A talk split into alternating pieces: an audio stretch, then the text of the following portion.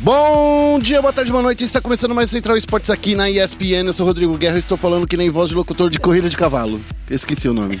É, também não sei. Fiz, né? Eu sou o Rodrigo Guerra e estou acompanhado de Dani Rigon e Felipe Félix. Olá. Oi, tudo bom? Oi. Olha só, hein? A Dani voltou num podcast super especial. Eu voltei. Vamos começar aqui falando dos nossos assuntos da semana, Dani. Vamos falar no giro de notícias. Dragon Ball Fighters é o game de luta de maior sucesso da história. A gente vai falar da Brigitte, a nova heroína de Overwatch que vai chegar aí cheia de cura e escudo. E a gente vai falar também do Overwatch Container sul-americano, porque PEN, Black Dragons e Encore adquiriram equipes, inclusive tem até alguns resultados do, desse fim de semana, né?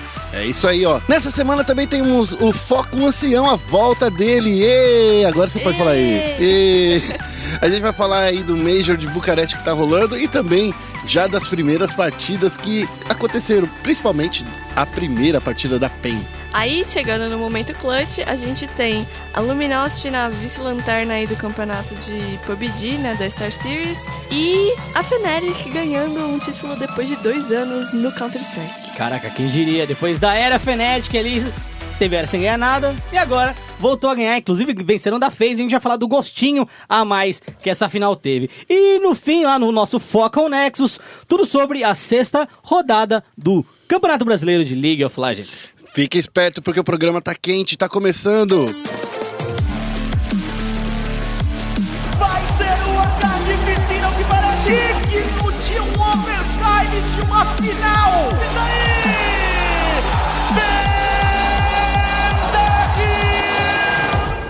Começando com o giro de notícias. Vamos aqui, hein? Estamos felizes. Vamos falar um pouco de amenidades? Eu gosto de falar de amenidades. Amenidades. Amenidades, sem treta. Esse, esse programa não vai ter treta, entendeu? Eu não quero treta. Ah, tem sim na parte do Dota. mas Não, calma, calma. É, eu, não, eu não quero treta aqui, pelo menos no giro de notícias. A gente vai falar do Dragon Ball Fighters, Ok? que é o jogo que tem o maior lançamento de sucesso na história dos videogames. Olha só, hein?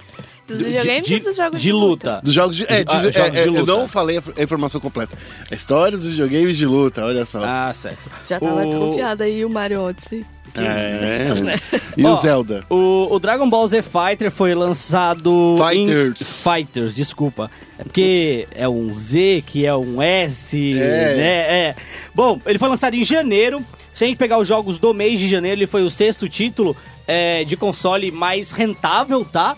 É, as informações falam, segundo o Superdata no caso, né? Que ele vendeu 1,5 milhões de cópias digitais, ok? É, e aí, cara, Primeiro, vamos falar dentro de um contexto só de jogo de luta. Isso. Que foi o que o Guerra mencionou, certo? Alguns adventos ajudaram Dragon Ball Z Fighter a ser tão vendido assim. Hum, A gente tem o anime, sim, que do é Dragon super Ball popular. Super, extremamente popular, super popular.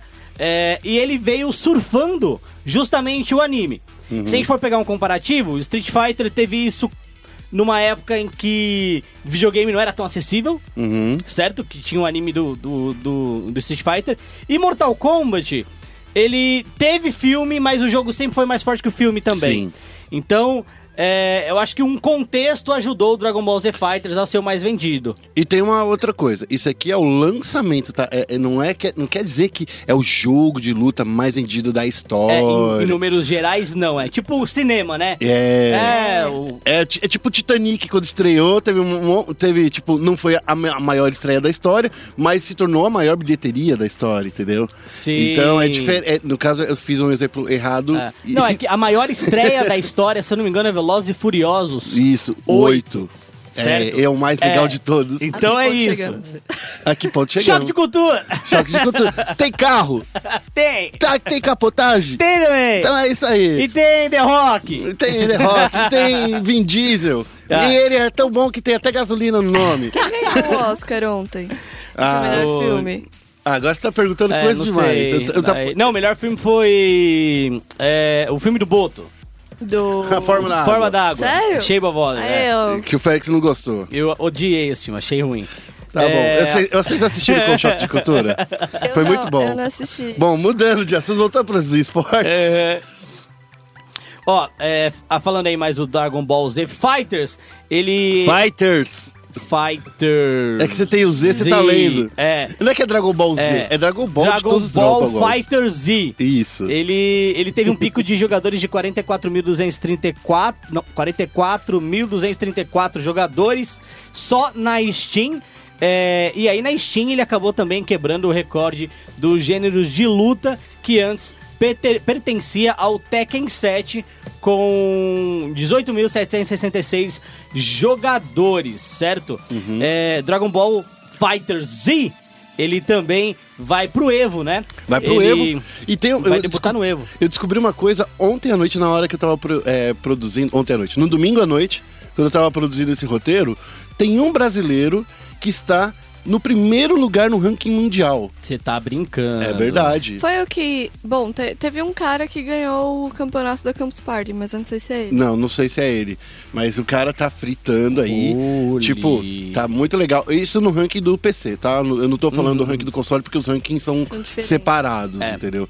Mas foi muito legal ver isso, hein? Bacana. Caraca, meu parça. Né? Não é da hora? É. Inesperado. Inesperado. Assim, assim como a- o número de vendas do do Dragon, Ball, Fighter Z. Exatamente. O Fighters vai estar lá, o Dragon Ball Fighters vai estar no Evo, então assim, fique esperto. A gente pode ter brasileiro campeão mundial logo Já na primeira estreia. Ia ser da hora. Caraca. Isso é uma coisa muito louca, porque o Evo, o principal jogo, é sim Street Fighter, certo? Sim. E aí os jogadores de Street Fighter, eles jogam alguns outros jogos pra divertir- se divertir ali, passar o tempo e tal. Então é normal você ver alguns jogadores de Street jogando Best Blue, por exemplo, jogando até mesmo Tekken. E eu acho que vai ser normal a gente ver esses caras também jogando é, Dragon Ball Fighter Z.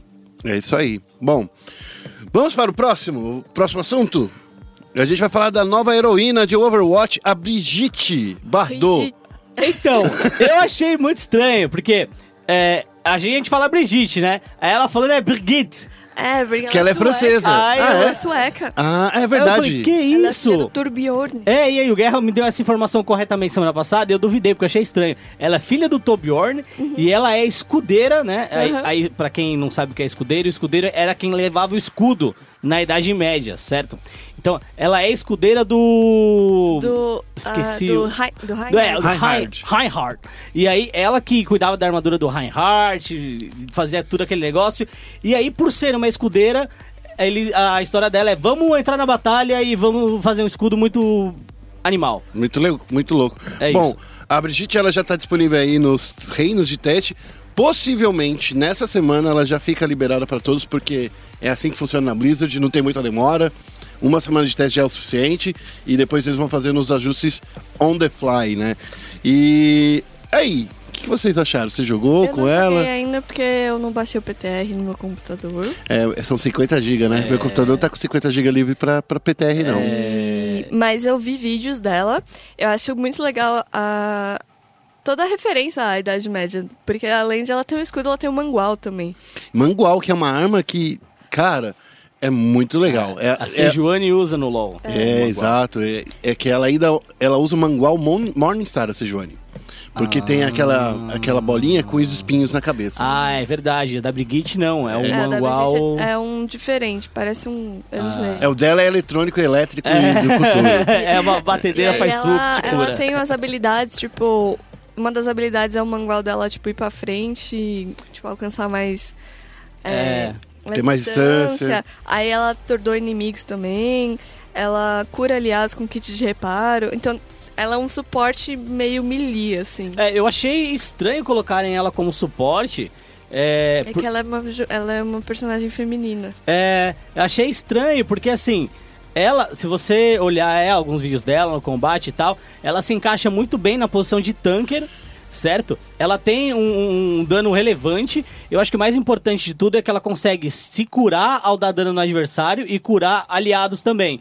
Então, por exemplo, se alguém vai dar um dive nela, ela consegue curar ela mesma, consegue curar os aliados e ainda dar dano. Então, assim, eu não vejo ela como um suporte. Eu acho que encaixaria na posição de tanker de uma maneira muito mais fiel a, a um personagem que leva um escudo gigante, né? Eu fui pesquisar ali no, na- nas regras da Overwatch Contenders como é que funciona quando tem um novo campeão lançado. Nice. E não achei nada falando sobre É, isso. Na verdade, eu acho que eles, assim como a Overwatch League, demoram um pouco pra entrar no, no meta. Então, eu da- acho. Eu acho que aí vai def- depender dos jogadores, porque tem que saber como Uhum. jogar com o campeão, com a campeã, no caso, né? Com a, hero- a heroína. E aí, se, é- se eles acharem, se tiver já liberado pra usar, eles vão usar. É. Mas a questão é que ela não tá super bufada, ela não é como acontece assim, como aconteceu com a Sombra, que chegou muito forte, que ela causava muito dano e curava muito de uma vez, então assim, talvez eh, eu acho que eles vão fazendo esses ajustes tem- é, ao, ao- on the fly, mas assim que ela liberar, eu acredito que ela já esteja É, disponível para usar. Há um exemplo da Overwatch League que teve uma mudança no meta no final da, do Stage 1, mas eles não implementaram. Eles implementaram só no Stage 2, que foi a- o Hip Mercy 2, né? É, talvez Hip seja alguma Mercy. coisa. Dois. Talvez seja só no- na Season 3, né? Na, na terceira temporada que te veja, né? É, na terceira fase. eu, eu ainda acredito que a gente pode ver mais pra frente. A segunda season começou agora, né? O, o- Já tá quase acabando, já É. fica, com- Ah, fica não, esperto. Começou Vai pra semana agora. três. É, vai pra semana 3, mas são Cinco. cinco semanas, É. né? Acho que a gente. São cinco semanas, a final é na mesma semana. É. Eu ainda acho que tem chance de aparecer ali na quarta, quinta semana. É, se os times estiverem de acordo também, né? Porque tem essa, né? Os Uhum. times têm que, têm que estar de acordo. Chutei o computador aqui no chão. E já que a gente tá falando de Overwatch, vamos falar aí da Overwatch Contenders, né? Que tá rolando já, já tá. Não tá rolando ainda. Quer dizer, Começa já- dia 13. Já está rolando as classificações, já tá definido os times. Ela não deixa molhar o bico. Não. Que já tá rolando aí a PEN, a Black Dragons, a Encore. E tem mais alguém, Dani? Então, tudo começou, se eu não me engano, com a Isurus Gaming, Uhum. que adquiriu a, a Karma, que é Isso. conhecida como a melhor equipe da América do Sul. Aí seguida da, da Brasil Gaming House, que ficou a mesma, né? Mas peraí, antes a gente tem que explicar. Overwatch Contenders é uma liga supostamente de desenvolvimento de cada região, né? E aí, pela primeira vez, a América do Sul vai ter essa liga. Ela teve um- uma Open Division antes dela pra é, definir o top 8, né? Os, os oito times da, da Open Division garantiram vaga na Contenders e os Isso. outros quatro pegaram agora a vaga através da Contenders Trials. Ah, terminou nesse sábado, dia 3, e quatro equipes brasileiras conseguiram a vaga. Olha só. Só pro. Então tem um monte de equipe brasileira no Contenders. É, pro fã do esporte ficar ciente, ficar ligado aí, é, a gente já tinha ah, quatro equipes brasileiras já direto no Overwatch Contender, certo? É, a Team Jesus, que virou a Just W, né? Que é o time do Phelps. É, ela tá lá. Ah, aí a gente teve também a PEN, que acabou adquirindo um time Overwatch, certo? A gente teve a Black Dragons e a Encore. Todos esses times adquiriram times que já tinham jogado Contender, certo? A Team Jesus do, do Phelps ficou em quarto lugar No na, Open no Qualify, Division. né? No Open Division. O time que a PEN é, adquiriu, eu não tô lembrando o nome direito, deixa eu dar uma procurada Foi em aqui segundo no... lugar, é Outlanders. A Outlanders, né? Ficou em segundo lugar. Aí o time da Black Dragons é o LFTO... DOWL, né? Que é o Lost Overwatch. é... E É, é Looking for Team. é Look for Team? É, É. que doideira. Pô, só tem o time. ti- só, Acharam- Acharam. acharam o time. só tem sigla. É, e a gente também teve a Encore aí adquirindo o WS Blue, Uhum. que também tinha ficado em sétimo e oitavo. Então, assim, a gente já tinha quatro times que já. Cinco com a Brasil Game House. Cinco com a Brasil Game House, isso mesmo. Então a gente já tinha cinco times que já estavam no, no Contender, certo? O Contender tem 16 times, se eu não me engano, né? é São isso? 12. 12. Tá, então sim, é 12 times. Eu já tinha 16. Então são 12. A gente já tinha 5, agora a gente tem mais 4. É, se eu não me engano, Caverna, Uprising, WS, a outra WS e a Dogma. Então, vai, de 12 a gente tem Nove. 9 times. Ué, tá, tá Rainbow Six Siege aí, cara. Tá melhor que. Tá, o Rainbow Six Siege ainda, tipo, a gente deu chance pros caras, eles tentaram a classificatória no início É. do ano e não conseguiram os, os nossos amigos da América do Sul. Sim, e cara, é, é- é muito doido isso. Mostra, aí, acho que primeiro, mostra ainda mais a força que a Blizzard tem no Brasil e que a comunidade brasileira tem, não só em relação aos jogos da Blizzard, mas em relação ao Overwatch de maneira geral, né? É, honestamente, eu não esperava que fosse tanto time assim, mas a gente tem time pra caramba. É, só falando um pouco do Contenders, né? continuando a, a- a falar do Contenders, ah, ele começa no dia 13 de março com 12 equipes, como a Dani disse mesmo. E é nove brasileiras mesmo, Dani? É, Checou aí? A Karma, que é a Isurus, é, Mas aí... é, é- é- é a Argentina. é. Aí tem uma outra Argentina que eu esqueci o nome. E tem a mexicana, que causou polêmica. É verdade. Pra quem não lembra, a equipe mexicana, ela jogou Open Division porque era liberado jogar Open Division, Uhum. é, mesmo ela sendo de outra região. O problema foi que, muitas vezes, pelas regras, ela era a primeira equipe a poder jogar, a escolher o servidor, e aí ela jogava no servidor norte-americano, e as equipes brasileiras tinham que jogar no norte-americano com ping de 200 ms. E aí, agora ela conseguiu a vaga, causou, só que na Contenders, ela existe uma regra falando que o Contenders da América do, do Sul vai ser jogado no servidor da América do Sul. Isso. Então ela vai jogar, né, com, com. Ela que vai jogar com ping de 200 ms. A Predadores, os Predadores, né? É, Então, assim, então ficou Dogma, Uprising, a WS Orange, a Encore, a Predador, PEN, Caverna Sports, Black Dragons, Brasil Gaming House, Nocturnes Gaming, Isurus Gaming e Just W. Acho que é Isso. legal notar que tem algumas equipes que tem jogadores mistos. Aí a Just W, por exemplo, tem um argentino ali no meio. É verdade, Valen. E é isso, galera. Acompanhe o Overwatch Contenders. Eu, honestamente, acho que os times do Overwatch Contender, eles vão demorar aí algum tempo pra ter alguns jogadores revelados pra Overwatch League, né?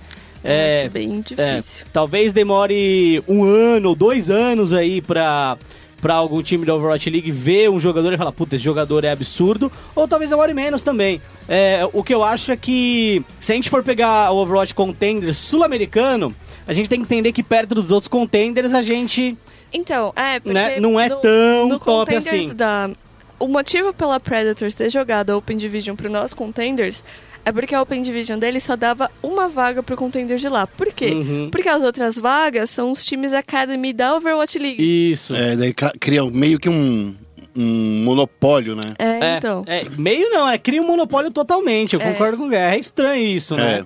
Mas enfim, a Containers tem uma premiação aí de quase 50 mil dólares, que é 43, 46 mil dólares, 350 Uhum. reais, brincadeira.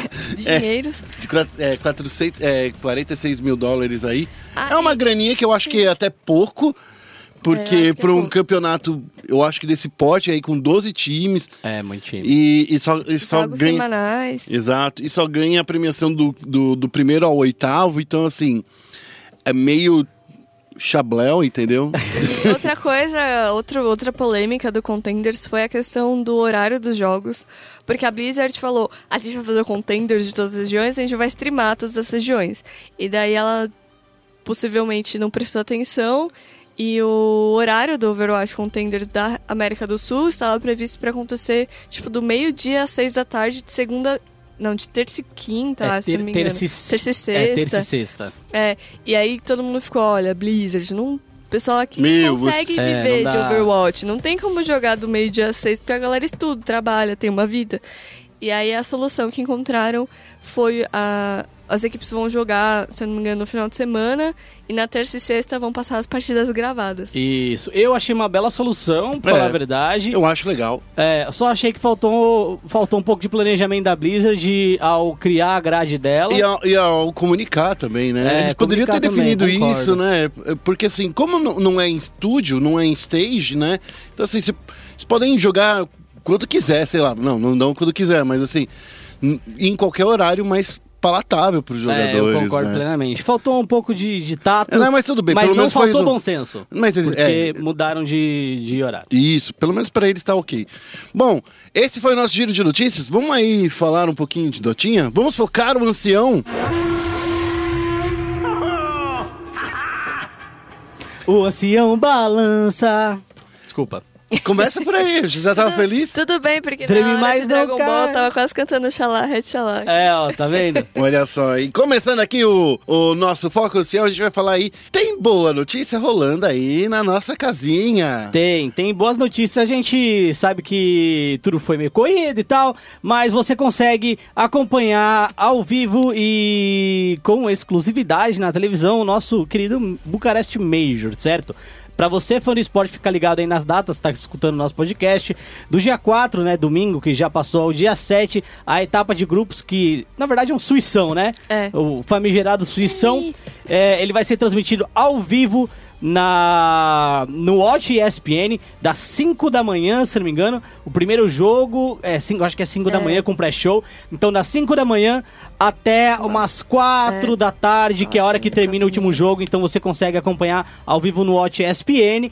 E do dia 4 ao dia 7 também a gente vai passar compacto de duas horas é, na ESPN+, que começa às 23 horas e na ESPN Extra às 21 horas, certo? Então você vai poder acompanhar um compacto é, narrado aí pelo Hads, com comentários do, do Cunha, lá na ESPN Extra às 21 e na ESPN Mais às 23, certo? Isso vai acontecer até o dia 10. No dia 11, a gente tem a final ao vivo no Watch ESPN também e ao vivo no ESPN Extra, ok? É, então não deixa de dar seus comentários sobre a nossa transmissão no Twitter com a hashtag Dota2 na ESPN. Lembrando, 4 a 7 ao vivo no Watch, compacto na Mais e na ESPN Extra. É, dia 9 e 10 também compacto e ao vivo no, no, ESPN, no Watch ESPN. E dia 11 ao vivo no Watch ESPN e ESPN Extra. Mas me fala uma coisa, Félix. Vamos falar aí a real, real nacional, real verdadeira, real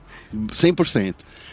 Que da hora esse campeonato, hein? Um milhão de, é, de do- doletas rolando, com o PEN participando, com hum, grandes equipes aí do mundo inteiro. É, tem a Evil Genesis, que é a atual campeã, né? Não, não, não. não. Liquid. Na Liquid. É, do é- International é a, Não, é é- a Shin Liquid. Mas a... a- A Evidence ganha em 2015. isso, eu, sou- eu sei... O Sumail, garoto milionário. É, que ele tem, ele ganhou uma Mercedes da própria Mercedes, vocês ficaram ver, É. vocês viram isso? É, que loucura, A né? Mercedes mandou uma Mercedes pra ele, que eu não sei, eu acho que era uma classe A. Classe, É, se eu não me engano. classe A não, é teve- classe C, quer dizer. É, teve um evento da. Da, de Dota da ESL, que a Mercedes. A Mercedes está patrocinando alguns eventos da ESL, né? Sim, eles fazem sim. uns carros, né, tipo, com, com os emblemas dos times e tal. Só que acho que ninguém leva pra casa, não. Ó, olha só, acho viu? que não. eu vou te É falar uma coisa, claro. a SK gan- ganhou um patrocínio também da Mercedes eh, recentemente, a SK de Counter-Strike, tá?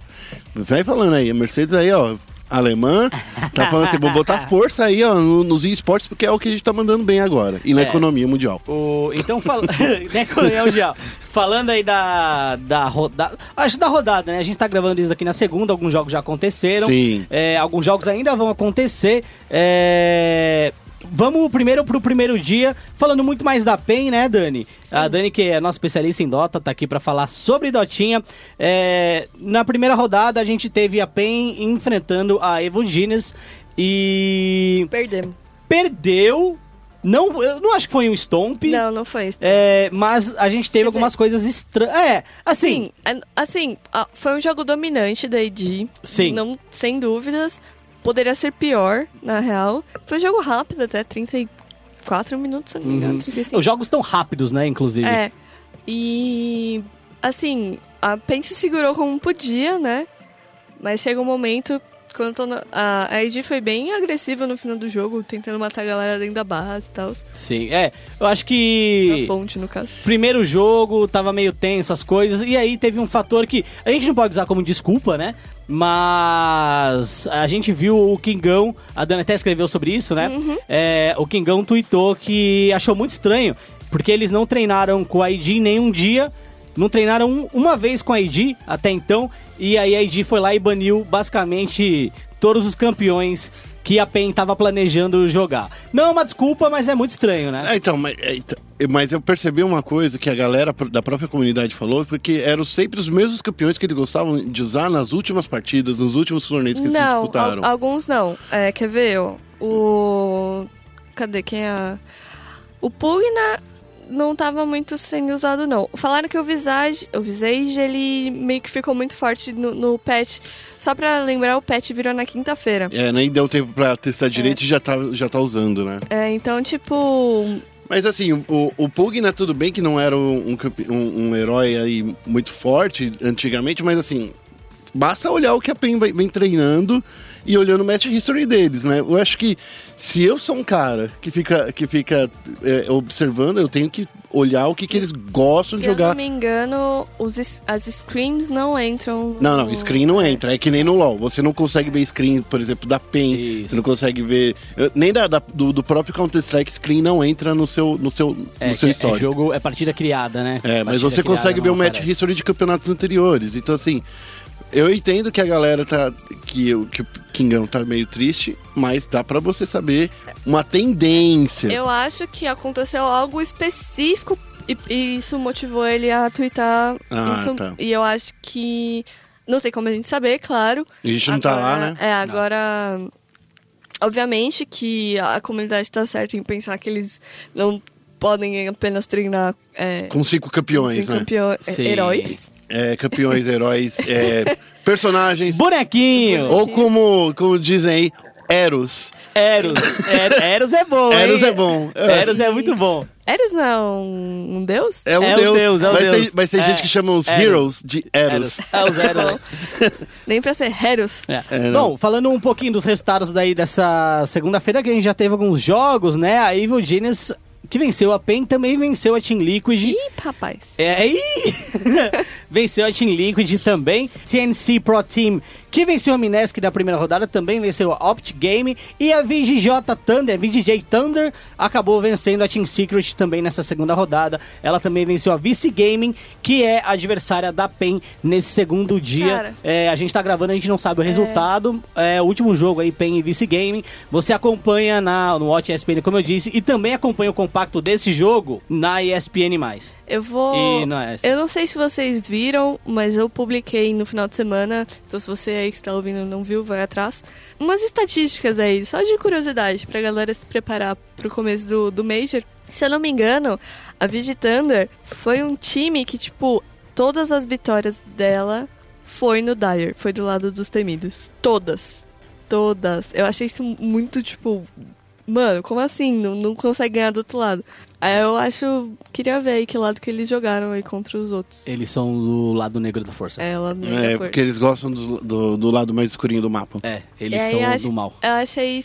Bom, a Navi, pra- ela perdeu da Audi, né? No, uma das. Eu não diria favoritas, mas é uma das mais queridas, né?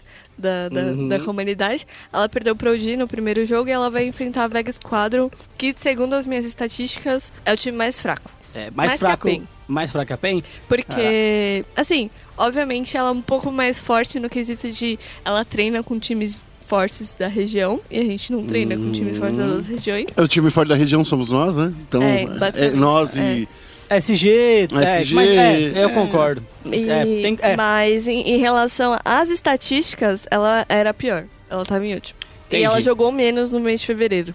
Bom, falando aí de um, de um patamar geral do, da- do Major Bucareste, se você não acompanha é, Dota, como o Guerra disse, é um torneio que premia com um milhão, certo? É, são 16 times jogando, a gente tem os melhores times do mundo aí no torneio, alguns a gente já falou, Liquid, é, EG, a gente também tem a Virtus Pro, a Newbie também, além da única sul-americana que é a Pen Game, que vem sendo a, a única sul-americana há um tempo já, né? Ela conseguiu a vaga dos últimos quatro torneios. A SG conseguiu da WSG também, porque eram duas vagas.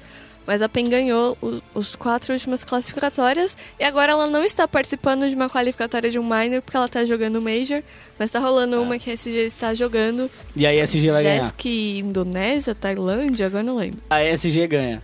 Aí a gente Será? fica. É, eu vi que a final revezando. ontem tava a SG em Famous e a SG já tava 2x0, eu nem vi o resultado. E lembrando que esse Major ele dá muitos pontos no Dota Pro Cir- Circuit. Dá. Porque, Dá 1.500 pontos dividido entre os quatro primeiros. assim. Exato. Então, assim, é 750 pontos pra quem ficar em primeiro. Eu só fico meio triste que eu queria que pudesse dividir um pouquinho mais esses pontinhos aí, né? Pro pessoal até o 16 lugar aí, dividir um pontinho pra cada. É, é que o, o que É acontece. que essa é a regra da, da, da Valve, né? É, eu, eu também concordo. Seria legal se tivesse mais ponto, tipo PUBG, por exemplo, que é o nosso próximo assunto, né? Uhum. É, seria legal se todos pontuassem. Porque, do ponto de vista do The International, não vale a pena você ir pro torneio e não pontuar. Só que os times menores como a PEN, que às vezes não conseguem se classificar para muitos majors, ou se classificam para um major aqui e outro ali, eles pontuam nos minors. Por exemplo, a PEN ficou em quinto lugar no último minor que ela, que ela jogou, se não me engano. Não. No- Aquilo não era um minor. Não era o minor? Já o era Galaxy minor? Battles? Não. Não? Ah, Ele perdeu o ele status de perdeu o Major. status de Major e nem Minor foi, É. que ele foi totalmente desclassificado. É. É. verdade, é verdade, é verdade. E ela ficou em quinto Sede. lugar, né? Que, Sede. sede. Isso foi bem sede. Então, em quinto lugar ela já não Fiquei pontuaria. Mesmo se É. fosse Major, não ia pontuar, porque É. uma, uma Fiquei colocaçãozinha. Por isso que eu. Vamos lá, tudo bem. Não os 16 times, mas 8. 8 é, 8 é um número bom? Então, 8 é um número bom? Não, não, só, é, Eu é só, que- é só uma que questão, sim. só uma disputa. Porque são oito que chegam nas quartas. É, então. então mas é que, acho que a questão é... Antigamente, no TI, cada ano era diferente. A questão de... O número de convites e as equipes que eram convidadas era, tipo, meio... Uhum. assim, estranho, né? Tipo, É. a Valve que decidia. Era meio aleatório, não tinha né? uma explicação e tal. E aí esse foi o jeito que eles acharam Hum. de definir os times que vão direto. Mas ainda vai ter chance das qualificatórias, Tá bom. regionais. Eu então... fico, eu só, é que eu fico tr- triste. Vamos lá. Vamos pro próximo assunto. Vamos falar dos tirinhos aí, ó. Vamos. É pio. Vamos pro clutch. Follow my command. E no momento clutch a gente vai falar aí do nosso lindo, do nosso maravilhoso jogo dos streamers. Não é mais. Eles estão É. pegando pra aquele GTA Ravers lá. Não, é o jogo dos streamers. É, jogo dos É o, streamers. é o jogo Fortnite também tá profissional. É o jogo profissional dos Vocês streamers. viram aquele cara de Fortnite que conseguiu 100 mil subs, o Ninja? É, o Ninja é, esse Ele- cara, Ele, hein? tipo, não, ele já pode se aposentar já. É, ele faz stream de uma semana, tá Nossa, ótimo. Meu Deus. Mas Sim. enfim. Vamos lá. Vamos falar aí do PUBG, que, tá, que rolou aí na semana passada. É, a gente tá falando da Star Ladder, que é um dos torneios que nos assustou, porque a gente não pensou que ia ser tão divertido de assistir. É, a gente já teve a EM Katowice, né, algumas semanas atrás, e aí ela vem seguida desse torneio e a gente ainda tem mais um torneio de PUBG no fim do mês. Então, assim, primeiro semestre cheio de torneio de PUBG. É, se a gente for pegar um histórico, a Vanguard foi a campeã do EM Katowice, né? E a gente já olhou e falou, pô, essa transmissão tá divertida. E aí veio o Star Leather, eu acho que com uma transmissão um pouco não tão legal assim, eu acho que a ESL com a EM Katowice teve uma transmissão melhor, mas como o Guerra disse, sempre surpreendendo a gente, não, não só pela transmissão, mas pela dinâmica dos times, né? Sim, sim. Eu acho que.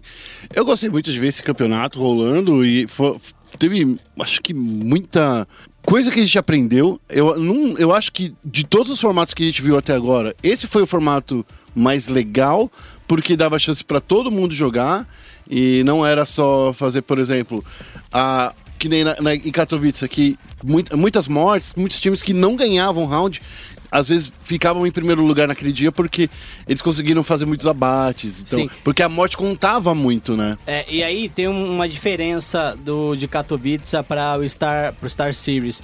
É, Katowice eram dois, dois dias só de PUBG é, e a pontuação era muito alta. Então você jogava, é, eram, se eu não me engano, eram quatro jogos por dia em Katowice e no Star Series eram quatro dias com cinco jogos. Então você tinha muito mais jogo com uma pontuação menor, tanto pra, por vitória, era 250 por time vencedor e 6 pontos por abate. Em Katowice eram 400 pontos pro time vencedor e 10 pontos por abate. E você jogava dois dias só. Então, o primeiro dia que foi é, o final do primeiro dia, se não me engano, em Katowice, a Vanguard já meio que tava muito na frente e como só tinham mais quatro jogos, era bem difícil algum time virar. Na Star Series foi bem diferente, né? Ficou mais equilibrado. Muito mais equilibrado. A gente teve um primeiro dia com a Liquid totalmente dominante. No segundo dia, a FaZe foi dominante. No terceiro, a Tempo Storm foi dominante. E o terceiro dia foi até engraçado, porque foi Tempo Storm, For Hungry Man e Vega Squadron fazendo top 3. Esses times, nos dias anteriores, tinham ido cara, muito, muito mal. E no último dia, a gente teve a FaZe dominando, né? Justamente por isso ela foi campeã. E aí a gente teve a Team Vitality, seguida da Cloud9 em segundo e terceiro. E aí foi engraçado também. Por quê? Porque a Liquid, que foi a segunda colocada da, da competição, né? é, no quarto dia, ela terminou em décimo primeiro. Então, assim, quarto dia em décimo primeiro, no terceiro dia em décimo terceiro, cara, ela não conseguiu segurar as pontas, não conseguiu manter a performance do primeiro dia e do segundo, e ela foi punida por isso. O que é bem legal do, do PUBG, porque você tem que ser constante. No fim, Isso, não basta você vencer uma, e mas você tem que vencer, ah, tem que fazer uns killzinhos também. Sim, Não sim. é- mas é bom fazer esse, todo esse equilíbrio aí, eu gostei. É, no primeiro dia, por exemplo, a Liquid venceu é, três seguidas. Então, as três últimas partidas ela venceu seguidinha. Nossa, é, a Liquid teve aí o James, James como revelação. É, ele dava muita bala. É, muita Muito- bala. Acho que a, a- a maior diferença entre as equipes que ficaram no topo é que elas não só ganhavam o jogo, como elas matavam muito também. Sim. Inclusive, a Liquid foi o time que mais matou, Dani. Ela matou 146 oponentes durante todo o torneio.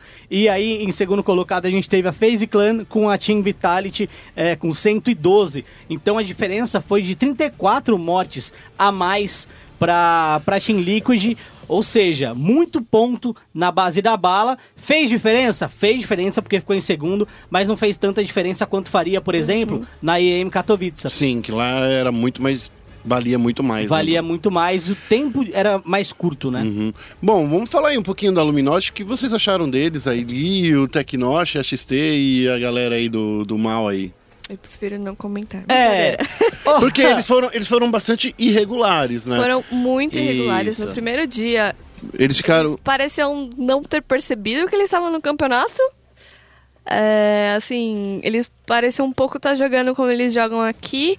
E aqui eles não treinam muito juntos. É, pelo menos não em stream, né? Pelo menos não parece pra gente, né? Não transparece. É. Não, eles não, não treinam muito, não. É... E aí eles acabaram virando um pouco de piada até o resto do torneio, por conta de umas mortes meio bestas. assim. É, teve. Nossa, te- teve uma, uma- Eu acho que foi a XT que ele caiu no meio do mar e daí, tipo, ele não conseguiu Foi. nadar o suficiente e daí veio o, a o veneno e matou É, ele. assim, um erro básico, né? E tipo, a gente chegou ao ponto de piada de quando a gente conseguia chegar no top 5, é, os, os casters falavam até a Luminosity tá viva. E a gente ficava tipo. É. pô, Porque eles estavam totalmente perdidos no mapa. É, e... Eu acho que é porque. Será que no Brasil existe um meta-jogo diferente do Hum, mundo? Acho que não. Eu acho que não. Eu acho que é questão. Eu não sei. Eu não sei explicar. Assim, a, a, a Liquid, por exemplo, que eu acompanhei mais no- nos mapas, ela tinha uma rotação muito boa. Ela focava não só em ficar luteando no começo do jogo, mas já tentar se posicionar bem é, dentro da safe zone. E ela sempre também mandava tipo um scout, assim, né? Pra, pra ir atrás das Uhum. coisas e tal. O- Isso não dá muito certo em alguns rounds, que o scout acabou morto. Mas funcionou na maioria das outras vezes. Acho que tem alguns pontos que a gente, que pelo menos do meu ponto de vista, faz com que eu não, não, não queira cobrar muita performance da Luminosity. Primeiro, é, não, eles não são um time, tá? É, eles são um grupo de streamers ali. Mas não é assim a Mas- maioria mas- dos, é, dos então, outros? Não, teve- não, acho teve que um- geralmente não. Teve, teve uns dois, três times que eram, que eram É, iguais. eram iguais, mas também se você olhar ali a colocação não foi tão longe, né? É, os, os times mesmo que têm infraestrutura, se você for ver ali no, no overall, é, a gente teve FaZe, Team Liquid, Team Vitality, Cloud9, Tempestorm, a Vanguard, OGN. Aí tem For Angry Man, que, desculpa, eu, eu realmente não conheço. Aí que tem... é asiático. É, tem Team Solomiv, Mif Sports, Vega Squadron e aí esse, o resto é meio que uma galera que a gente não conhece e tal. Mas assim, eles não são um time, eles não têm infraestrutura de time. Eles não têm também é, capacidade e condição, eu acho, é, de expertise de avaliar o time adversário também. É, então foi a primeira participação dos caras em um torneio. O primeiro dia foi horrível, eles terminaram em 16 No segundo dia eles terminaram em oitavo. Não, foi o décimo terceiro. Não, o segundo dia foi oitavo, se eu não me engano. Acho que foi décimo terceiro. O. Ó, o se- Não, no segundo dia, a Luminosity ficou em oitavo. É, em oitavo. verdade. O primeiro Então dia no foi em décimo- dia, é, prim- foi décimo terceiro. é, oitavo, pri- décimo sexto no primeiro, oitavo em segundo, é, décimo quinto no terceiro e décimo no, no quarto. E, e assim, o melhor dia deles foi o segundo dia, por quê? Eles viram o que eles fizeram no primeiro dia e falaram, gente, a gente tá fazendo errado. Eles estavam jogando como uma partida normal. Então eles perdiam muito tempo luteando. E os times não perdiam esse tempo luteando, como você falou, Dan. Eles luteavam o básico, um, um capa 2, um colete 2 e iam pra safe, certo? Eles projetavam onde a safe era e eles iam atrás da safe. No segundo dia, a Luminosity fez bastante isso. E é um ponto positivo pra eles. Só que eles não tiveram condições de analisar dia após dia. Acho Mas, que. te- mas teve uma coisa também que no, no- no segundo round do, do- desse segundo dia que você tá falando, Félix, que Uhum. eles foram muito bem. Eles meteram muita bala, jogaram muito bem. Eu acho que as- é- é, e eles tiveram a sorte também de ter um safe zone bem perto de onde eles caíram, de Sim. onde eles escolheram. Então, assim, eles conseguiram se proteger bem e matar bem naquele Sim, segundo esse dia. segundo dia aí, no, no segundo round, né? Que É. foram onde eles ficaram em terceiros, foi onde o AXT pegou um carro é, sem motivo dentro da safe. E aí ele foi com o carro e aí explodiram o carro e ele morreu Tipo, dentro da safe. Eu acho que a questão, além de decisão e tudo mais, é que falta um pouquinho de dedo, assim. No. eu Não sei, obviamente pode ser nervosismo, claro. Ah, não, mas eu acho que Porque- falta, sim. Falta um pouco de tudo, na Porque verdade. no último dia teve um round que o, eles encontraram, acho que foi a TSM, eles estavam subindo umas pedras, encontraram a TSM, Uhum. e acho que, se, eu não me engano, foi o AXT que foi por trás pra pegar a TSM tipo, ele batatou. Inclusive o Caster falou isso. Ah, é. Que ele batatou na hora de atirar, não conseguiu. Ele, ele ia batar- matar os três É, ali. eu, tipo, eu honestamente achei que os melhores jogadores da Luminosity foram o Tecnosh e o Ninext. Eu acho que o Ninext ele foi o grande destaque do time, na verdade. É, jogou muito bem. O Bibi não, não tem muito o que falar, mas o Ninext e o Tecnosh são dois jogadores que, cara, os caras são bons. O AXT, talvez assim, como streamer funcione muito bem e tal, mas se, esse, se essa galera quiser montar um time, quiser manter um time e ser competitivo com esse time, é, eles vão ter que não só melhorar muito, mas possivelmente trocar algumas peças. Aqui- Só pra falar que antigamente esse time também tinha o Skipinho, né? Que era um do- do- do- dos É. membros fundadores desse o time. e rolou uma, e o Yetz. e daí rolou uma treta entre o, time, então assim. Acabou que não, eles não continuaram, mas na- eu acho que aquela formação era uma formação boa.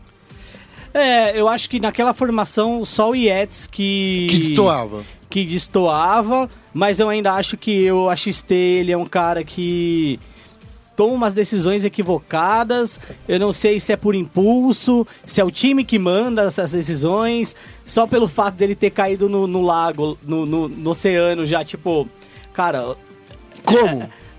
franca- francamente, não, é impossível você cair no oceano. Não é impossível, mas você tem que estar muito desligado, muito viajando, se você tá jogando pra cair no oceano, cara. É. É. Então, é, eu acho que, vamos lá, no geral, assim, eu não, não gosto de ficar cobrando muito desse time, porque eu não vejo eles ainda como um time. Mas foi uma experiência bem legal, não só pra eles, mas pros brasileiros também, ter o time brasileiro jogando lá e tal. É, eu gostaria muito realmente de ver mais times brasileiros jogando PUBG. É, eu sei que é um jogo que ainda não dá uma premiação tão absurda assim, né, Guerra? Ah, mas a premiação que eu tô vendo aqui foram 100 mil dólares, Félix. Então, É. assim, o primeiro lugar. Pra um torneio, vamos falar de um torneio que tá rolando pela primeira vez. É, a primeira temporada, né? É, do- do- do primeira PUBG. temporada competitivo. O primeiro lugar ficou com 50 mil dólares, que foi a FaZe Clan, e 20 mil dólares pra, pra Liquid e 9 mil dólares pra Team Vitality, que foi o terceiro lugar. Sim. Daí o resto foi dividido até que a Luminosity ganhou milão, o que dá uns 3.500 reais aí pra galera dividir entre os quatro É. jogadores. Não é muito, mas assim. É, vai pela experiência, né? É, pra quem quer acompanhar o PUBG brasileiro, ainda tá meio engatinhando, mas tem alguns Sim. torneios, já tem um, da GLL, tem o AFK League também, tem alguns torneios. Aí É, fica a eu- liga, é a melhor, o melhor nome da liga, cara. E eu recomendo acompanhar o time da Battalion, que ficou em segundo na, na qualificatória pra PGL. Infelizmente a gente perdeu pra Chaos Latin Gamers, né? É. Mas acompanhar esse time, é muito bom. É, lembrando também que eu acho que tem uma dinâmica bem legal que as ligas estão fazendo, ou pelo menos a PGL sempre faz, né? Que é ter um Qualify sul-americano. Infelizmente, como a Dani disse, só se classifica um. E aí a gente acabou perdendo pra KLG, né? É o time dos rinocerontes, pra quem acompanha o League of Legends e tal. É, mas é bem possível que nos próximos qualifies a gente tenha mais times brasileiros jogando e tenham times brasileiros melhores também do que o time da, da Luminosity. Ou a Luminosity chega e resolve investir de verdade nessa galera e coloca essa galera pra numa gaming house e investe neles, ou sei lá. Ou o Yoda poderia contratar um time de PUBG e chamar de Celoiro Team Uhum. e fazer. Ou colocar no, naquele Dos time de estrelas dele. É, ou fazer. É, mas. É, né? Enfim. É, é, vou, ter- vou ficar quieto. Vamos ficar é, quieto, né? Vamos, vamos lá. Vamos falar do, agora de outro assunto aí O dos Guerra joguinhos de tiro. fala que não quer ter treta no programa, aí ele solta umas bombas de fumaça, entendeu? E sai andando. Eu solto uma bomba de gás, cara. Agora eu tô jogando só Rainbow Six. Então, vamos, vamos falar aí do nosso, do, do nosso Counter-Strike agora. Vamos Ó. falar rapidinho aí Counter Striker nós de cada dia. no- do nosso Counter-Strike de cada dia que rolou, já que a gente acabou de falar, né? Rolou a IEM, a Intel Extreme Masters lá em Katowice, que foi um dos torneios mais legais de todos os tempos aí que, eu- que a gente pôde observar. Que teve uma, uma história muito bonita aí da Fnatic, que ganhou esse prêmiozinho aí, ó, pela primeira vez em dois anos, um, um torneio de expressividade mundial. É, expressividade mundial e eu acho que também depois de todas aquelas mudanças que aconteceram, né? A gente teve a saída do Olaf Meister e a Fnatic vencer a FaZe com o Olaf na final. É tipo assim, aê, mano, É, co- coroa, coroa. E é, uma, é, é engraçado, né? A FaZe, se eu não me engano, das últimas cinco finais que ela jogou, ela ganhou uma. hum, Ela perdeu quatro. Então, hoje a FaZe ela tá como top 1 no ranking da HLTV, né? Porque ela é um time constante. Ela chega realmente nas finais. É, mas esse time não consegue é, vencê-las. Lembrando que a FaZe também foi finalista do último Major, né? Do League Major. E, e ela acabou perdendo pra Cloud9, que foi a campeã do, do Major. Então, acho que a FaZe tá no caminho certo, assim como a, a SK quando ela LG tava também. É um time forte, só precisa se encontrar nas finais pra, pra poder criar uma dinastia aí. Eu queria voltar aí falar, já que você falou da SK, vamos falar aí que os brasileirinhos aí, eles estão errando muita bala, hein? É, as partidas que, que eu assisti aí da SK foram partidas bem aquém da qualidade deles. E, e acho que uma das questões também parece ser, assim, obviamente a gente não pode é, dizer com certeza, mas parece um pouco de, de psicológico também, né? Porque as duas que eles perderam foram de virada. É, o, o Code, se eu não me engano, ele foi nesse fim de semana no Twitter ali. E depois da, da derrota, né? Depois que eles é, foram desclassificados, ele disse que a SK tá com problemas extra game. Foi a primeira vez que a gente vê uma declaração aberta assim. é, de um membro do time falando de problemas extra game, certo? É, já tinha acontecido antes, quando o Fer deu uma entrevista, se não me engano, pro Esporte Interativo, né? Falando que ele teve alguns entendimentos com o Code, e que, mas eles se resolveram. Mas isso foi uma declaração dada posteriormente à, à solução, né? É. Então ele já tinha solucionado e tal, agora o momento é diferente. É tipo, ó, a gente tá tendo problemas extra game. Eles, ninguém fala o que é, mas eles, eles admitiram que tá rolando um problema é, extra game. Aí que que eu fico sempre na dúvida de. de- de- e, e me pergunto: é um problema que a gente sabe que eles estão passando por uma fase de mudanças em breve, né? De, de, de equipe. Porque os rumores que estão rolando por aí é que a SK, essa equipe da SK, vai para a Immortals, que vai em que não vai ser mais chamar Immortals, vai chamar MIBR. Então, assim, o- esses rumores que estão rolando por aí pode ser um fator dessa mudança extra game, ô Félix? Desse, desses Olha, problemas extra game? é, na, é sua, uma- na sua percepção, tá? Não é, não é nada oficial aqui que a gente tá falando. Então, eu. Eu, eu vou. Cara. Vou ser transparente em relação ao que eu acho. Se você é um jogador é, profissional, eu acho que isso indi- indifere pra você. Eu não sei, porque. Você tem que jogar bem independente do, do, do backstage, certo? Isso se for um- um- uma coisa contratual, certo?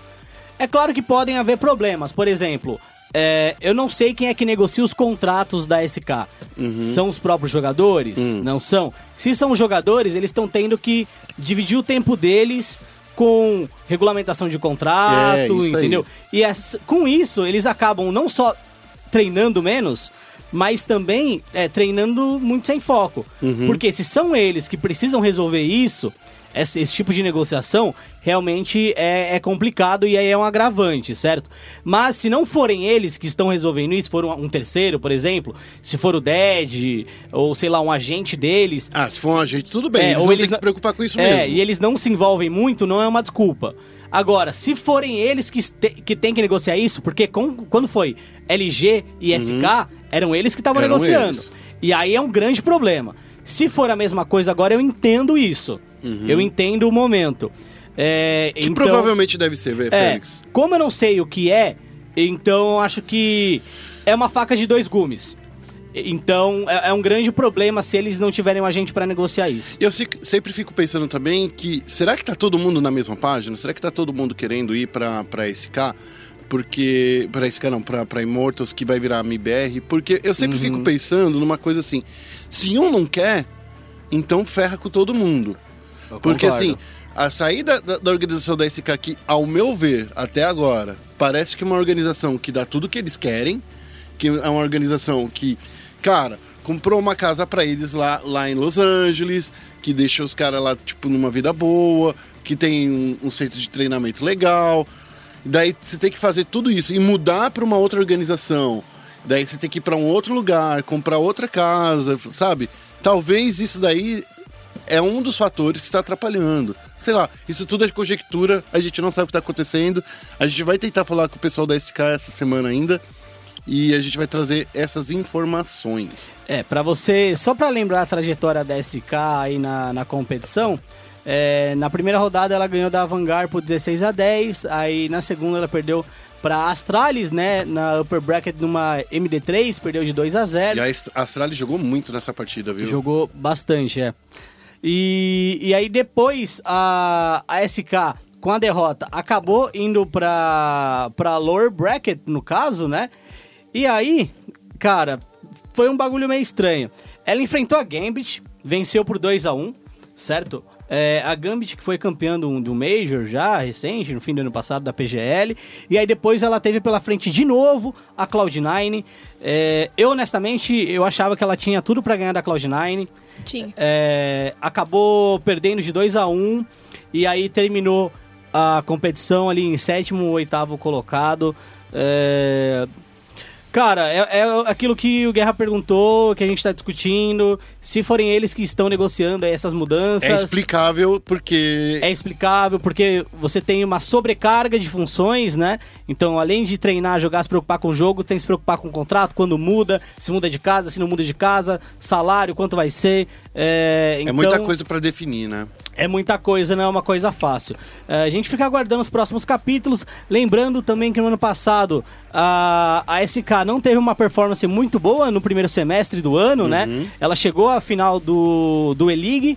No, no início do ano, perdeu para Virtus Pro naquela época, mas foi um tiro de sorte com as mudanças do Phelps. Depois eles perderam, perderam, perderam, até vencer o CS Summit ali em junho, julho, se não me engano. E aí daí pra frente foi só vitória. É, talvez seja uma tradição, primeiro semestre ruim e segundo semestre muito bom.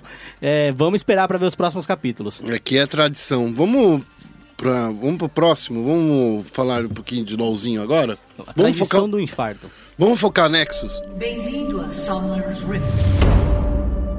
Estamos aqui focando Nexus nessa sexta rodada. Eu queria, antes de falar da sexta rodada, eu queria falar dessa notícia bombástica aí do que nessa segunda-feira come- é, começaram a ser vendidos os ingressos aí do CB Loiro.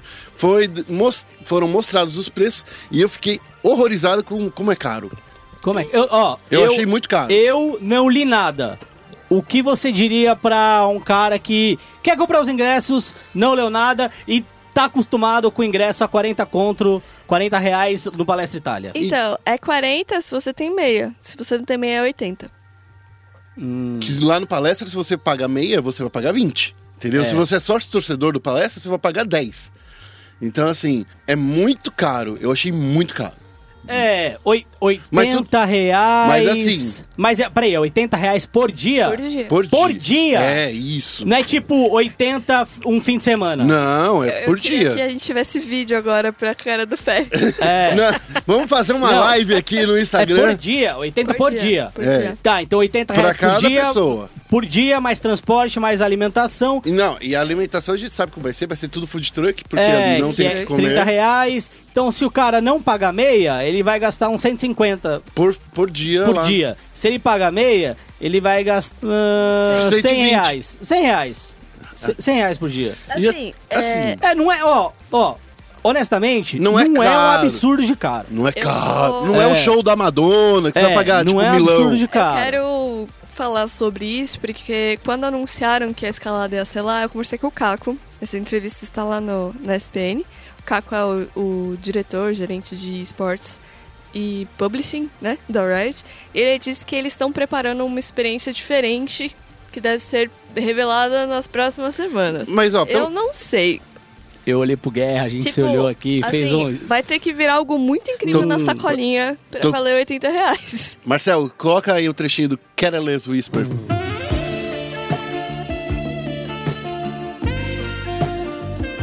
Foi assim que a gente imaginou que uma experiência diferente. Cara, é, o que seria uma experiência diferente ali? Bom, eles vão te dar uma skin, né? Que vai ser uma A, skin a, a N. N. Intergaláctica? é, Anne Galáctica. Eu nem, eu nem sabia que tinha essa skin. Aquele cara. o cara que parou de comprar Tem, skin há tipo há tem. três anos. É da né? hora esse skin, viu? Eu parei de comprar faz três anos de É, RP. é. o essa preço skin é da da skin está embutido. É, então. É. E aí, assim, é louco porque a, a, a Riot, se eu não me engano, falou que não vai mais dar skin, dar skin nos eventos. Mas deu agora. Aí, agora deu, mas aí tá dentro da experiência diferenciada. É, é uma experiência diferenciada. Eu lá. acho, da hora, eu acho da hora ter skin. Eu acho que, tipo assim, pelo menos assim, se você vai pa- para pra pensar, quanto custa uma skin Ultimate? Você sabe quanto custa uma- skin Ultimate? Em reais? 80 reais, se não me engano. Então, é 120 reais. O quê? Deu 80? É, meu querido. É, é a inflação. Nossa, eu só boto cash pago. Eu não o- calculo. É, então. você tem que, tem que parar pra pensar, cara. Eu- Nossa! Daí quando eu comecei a converter, foi- a, a minha, a o meu motivo pra eu parar de colocar RP no LoL foi quando eu falei assim, não, agora tudo que eu vou fazer é, é calcular em quanto que eu gasto isso em reais. Daí, tipo assim, cara, é muito dinheiro, é muito dinheiro. Então, e quando eu comprei a DJ Sona, eu não tava sabendo que eu tava pagando tão caro. DJ Sona Então, é da hora então, demais. E eu depois eu falei assim, ô, ô, ô, eu nem jogo de Sona, ela nem entra no meta, por que que eu gastei tanta Faz grana? um tempo já que não tá no meta, então, né? bom, enfim, Começa a vender os ingressos escaladas 17, 18 e 24 de março, 7 de abril a final. exatamente. O estúdio da Rito fica longinho. Eu quero falar pra... agora o- ponto positivo. Hum. Eu acho que assim, Eu acho que tem muitos pontos positivos. eu acho que o lance de você trazer a galera pra, pra acompanhar, e assim, pra quem acompanhou MSI no ano passado, que nos, nos estúdios da Rito Gomes, foi uma experiência super legal. A gente, Sim. a gente entrevistou diversas pessoas, tem várias matérias do ano passado. Entra lá no spnesports.com.br pra dar uma ol- olhada nisso. E tem, tem muita gente gostou, porque era uma experiência super diferente de chegar e, e era um palco aberto, era todo os jogadores estavam ali pertinho, não era que nem nos estádios, sabe, que era longe pra caramba pra você conseguir acompanhar, você nem conseguia ver tipo a foto dos caras, você tinha que olhar no telão.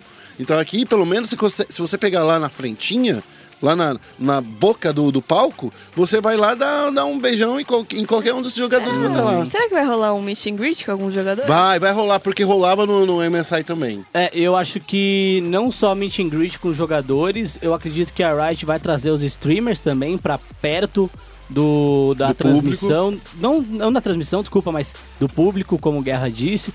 Então eu não duvido nada se a gente, por exemplo, encontrar o Yoda lá, encontrar o Jukes, encontrar o Yetis, encontrar o BRTT que tá jogando pelo Flamengo. Eu acho que pode rolar É. at- até o, tipo, uma aparição do próprio Flamengo ali, ou do- dos melhores times do, do circuito desafiante também. Sim. Então, assim, é uma boa experiência, gente. Não, não se assuste com o preço, porque assim, eu sou muquirana mesmo. É, eu, você não pode pode levar as coisas porque, pelo que eu falo. Mas, mas tá mais caro que mas futebol. tá mais caro que você assistir futebol.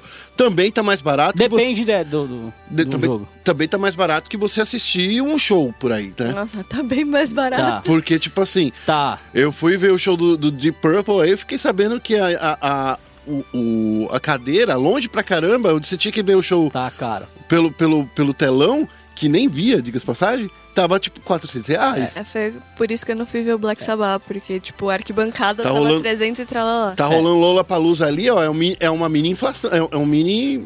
É, um fígado que você tem que deixar ali, É, ó. e tá, tá o mesmo preço de assistir algum filme da Marvel no IMAX. É, então, pra- na minha opinião, tá ok, vai É. lá. Mas assim, eu ainda acho caro. Eu acho que poderia ser. Sabe o que eu acho? Poderia ser 60 reais. Porque assim. Hum, Porque eu não tenho.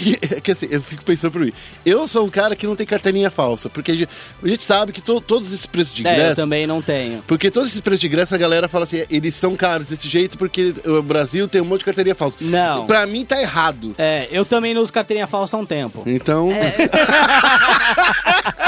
Bom, Eu tenho, mas eu não uso, porque eu fico, Ai. eu fico culpada. Vamos, vamos falar sobre vamos o falar, CBLOL? vamos falar então do, do campeonato aqui, que essa foi a melhor deixa. Bom, rolou aí nesse final de semana um. Eu acho que uma das piores mudanças que rolou em um meta, sabe? Que foi. Ai, nossa.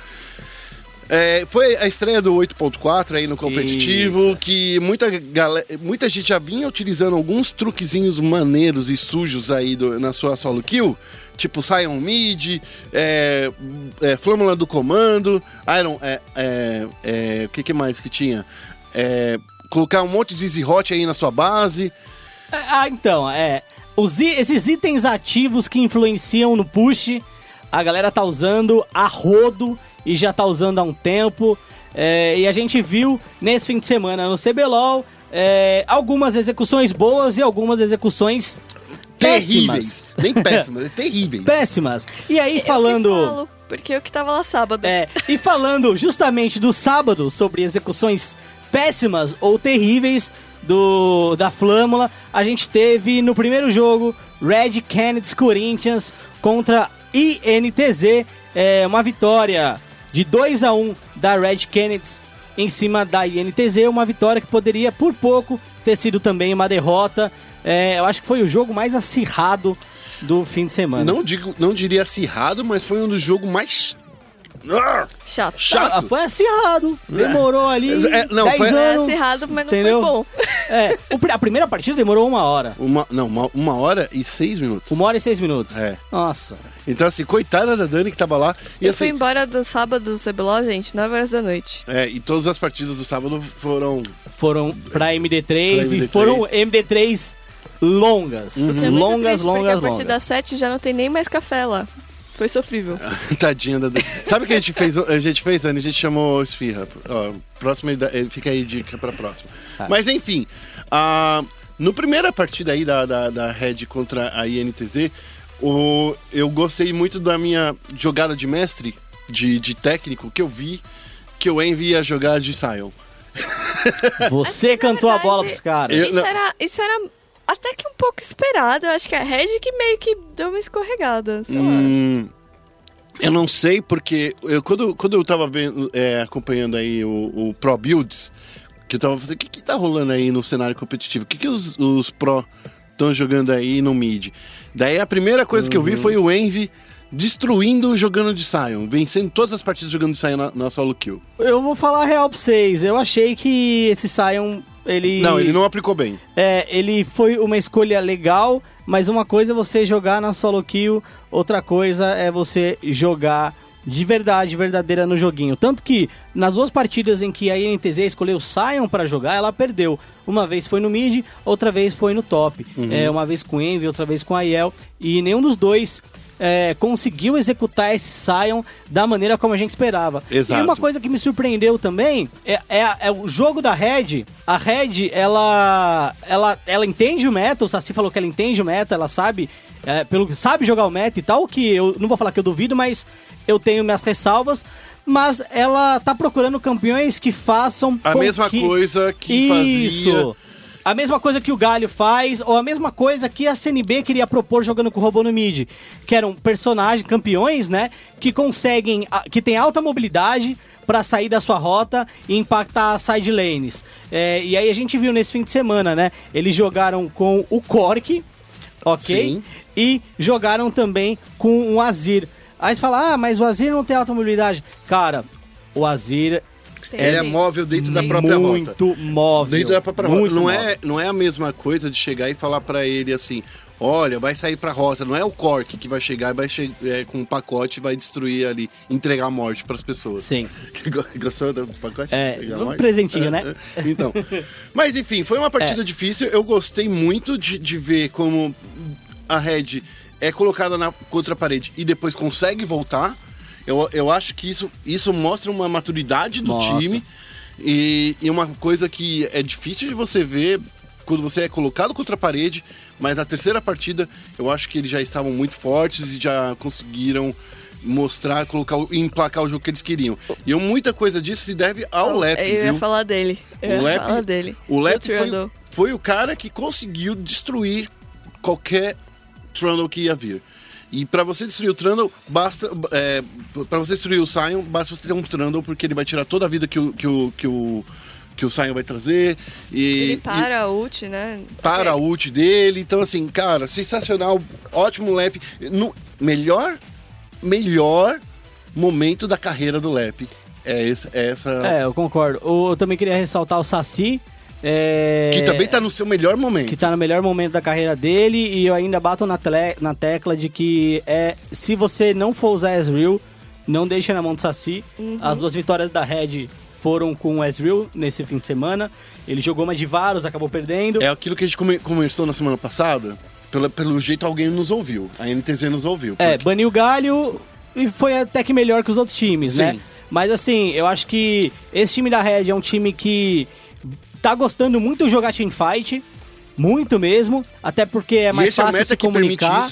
É, é mais fácil comunicar. O meta anterior de divisão não tava tão bom pra teamfight, porque se conseguisse snowballar o early. Nesse meta, eles vão se dar muito melhor. E é um time que se bobear na sétima semana, vence, se acabam tropeçar, vai direto pra final. Vamos falar então aí do segundo confronto do final de semana. Do nosso querido. Nossa. Ah, foi PEN contra Pro Gaming na segunda partida dessa, dessa sexta rodada. é, eu queria dizer que eu já avisei. Eu já avisei que a Pro Gaming, depois de uma semana. Ela não consegue mais vencer. Se ela tem uma semana de folga, cara, só ganharam da PEN porque a PEN entregou, mano. Porque a Pro Gaming tava jogando muito mal. Eu não gostei dos jogos da, da Pro Gaming. né? e, e a PEN também é rainha do empate, né? Se a gente for fazer Teria uma tabela. empatado. Teria empatado. Se a gente for fazer uma tabela aí de empates, a PEN ela estaria muito melhor do que ela está hoje. É, tem algum tipo de problema, algum tipo de aura, magia, bruxaria, Bruhari. bruxaria que, né? Então, Não vai. Assim, eu gostei do jogo da PEN. é, O jogo acho- da PEN. O jogo da PEN é, e da, da Pro Gaming, eu gostei. Algumas coisas foram bem confusas, assim. Umas, umas decisões meio questionáveis.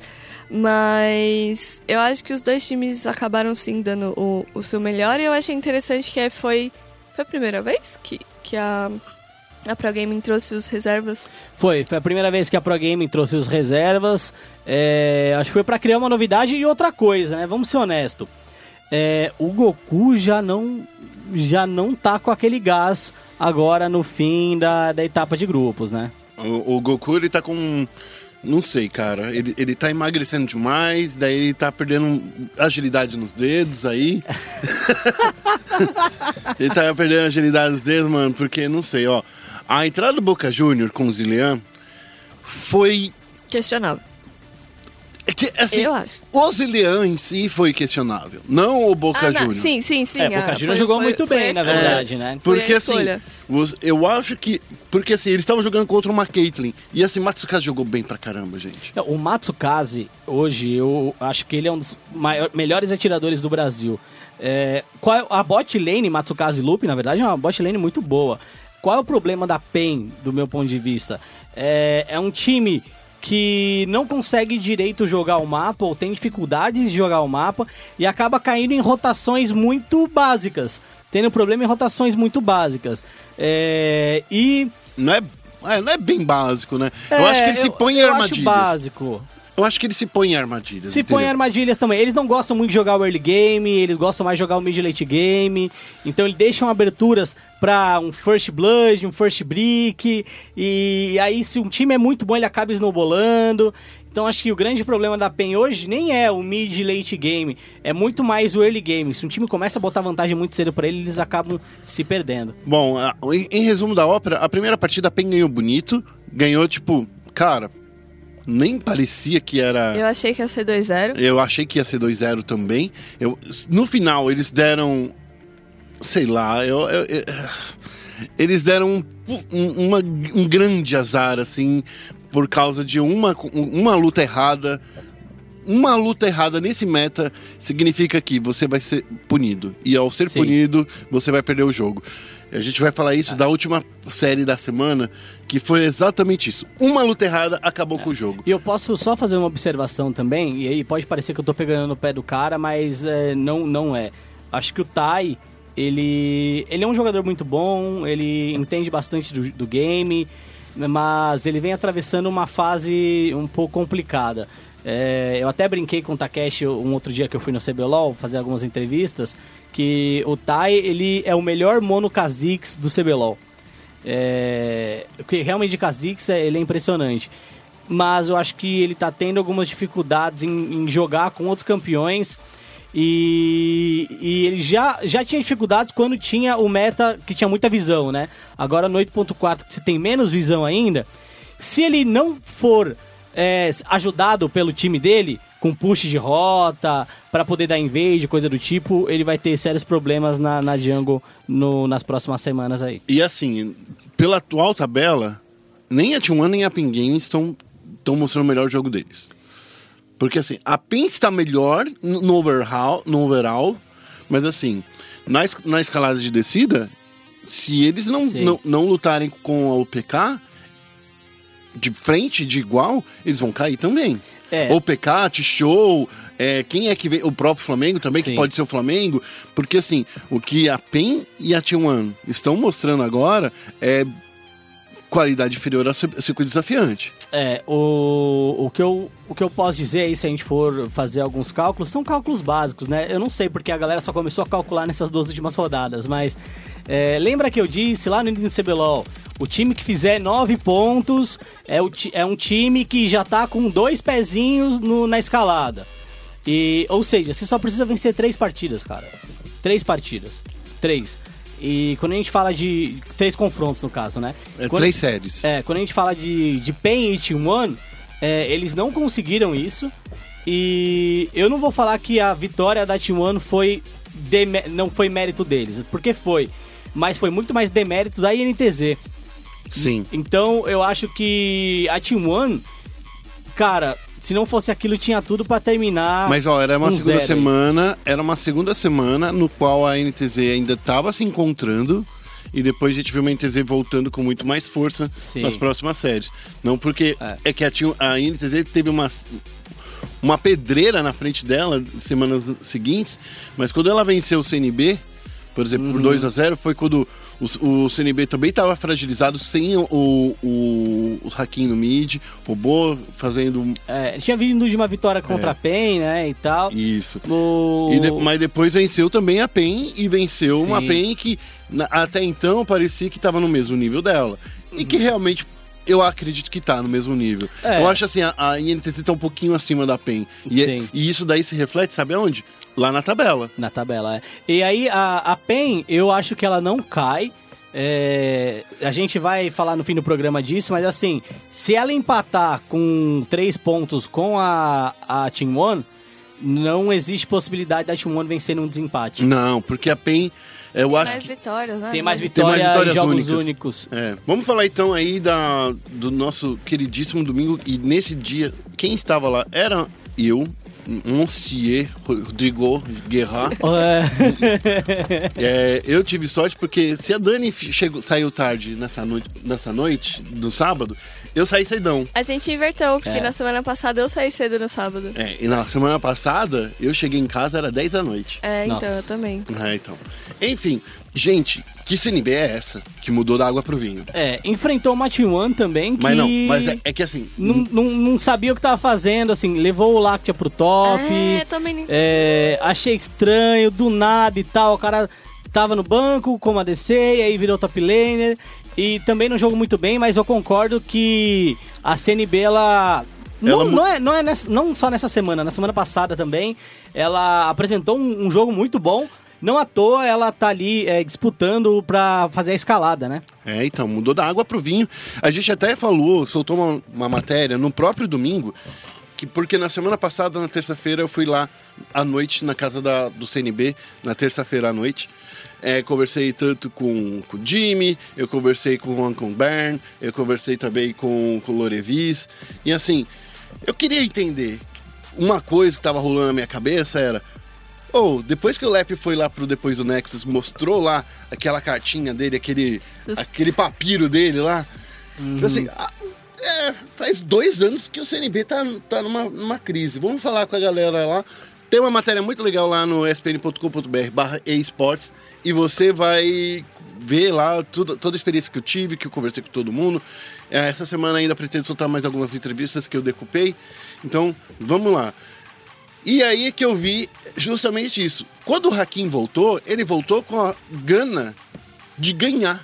Com a vontade de ganhar. Mas não, não vou falar assim, ah, a vontade de ganhar foi que transformou o CNB, o Não, time campeão. Quando ele voltou da onde?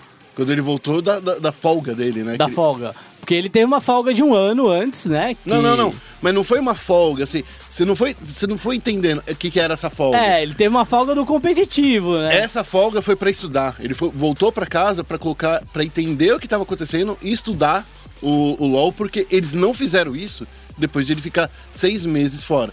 Isso é, é culpa do CNB? É total culpa do CNB. Isso tá lá na matéria também, tá? É, não tô dizendo que, não tô passando um pano pra eles. É, pô, os Eu- caras demoraram aí pra. pra Demoraram, dar uma- então assim, e foi com a chegada do Jimmy aqui no Brasil, porque o Jimmy Uhum. não tava, tava aqui, percebeu que o, que, que o Haki não sabia o que era macro, macro game, que era É. a palavra do, do- da, da vez lá do segundo split. Era, ma macro game. Não era macro game a palavra? Era. Então, então assim, daí voltou lá a CNB. Eu gostei do jogo deles contra a T1, porque foi o jogo dominante do início ao fim.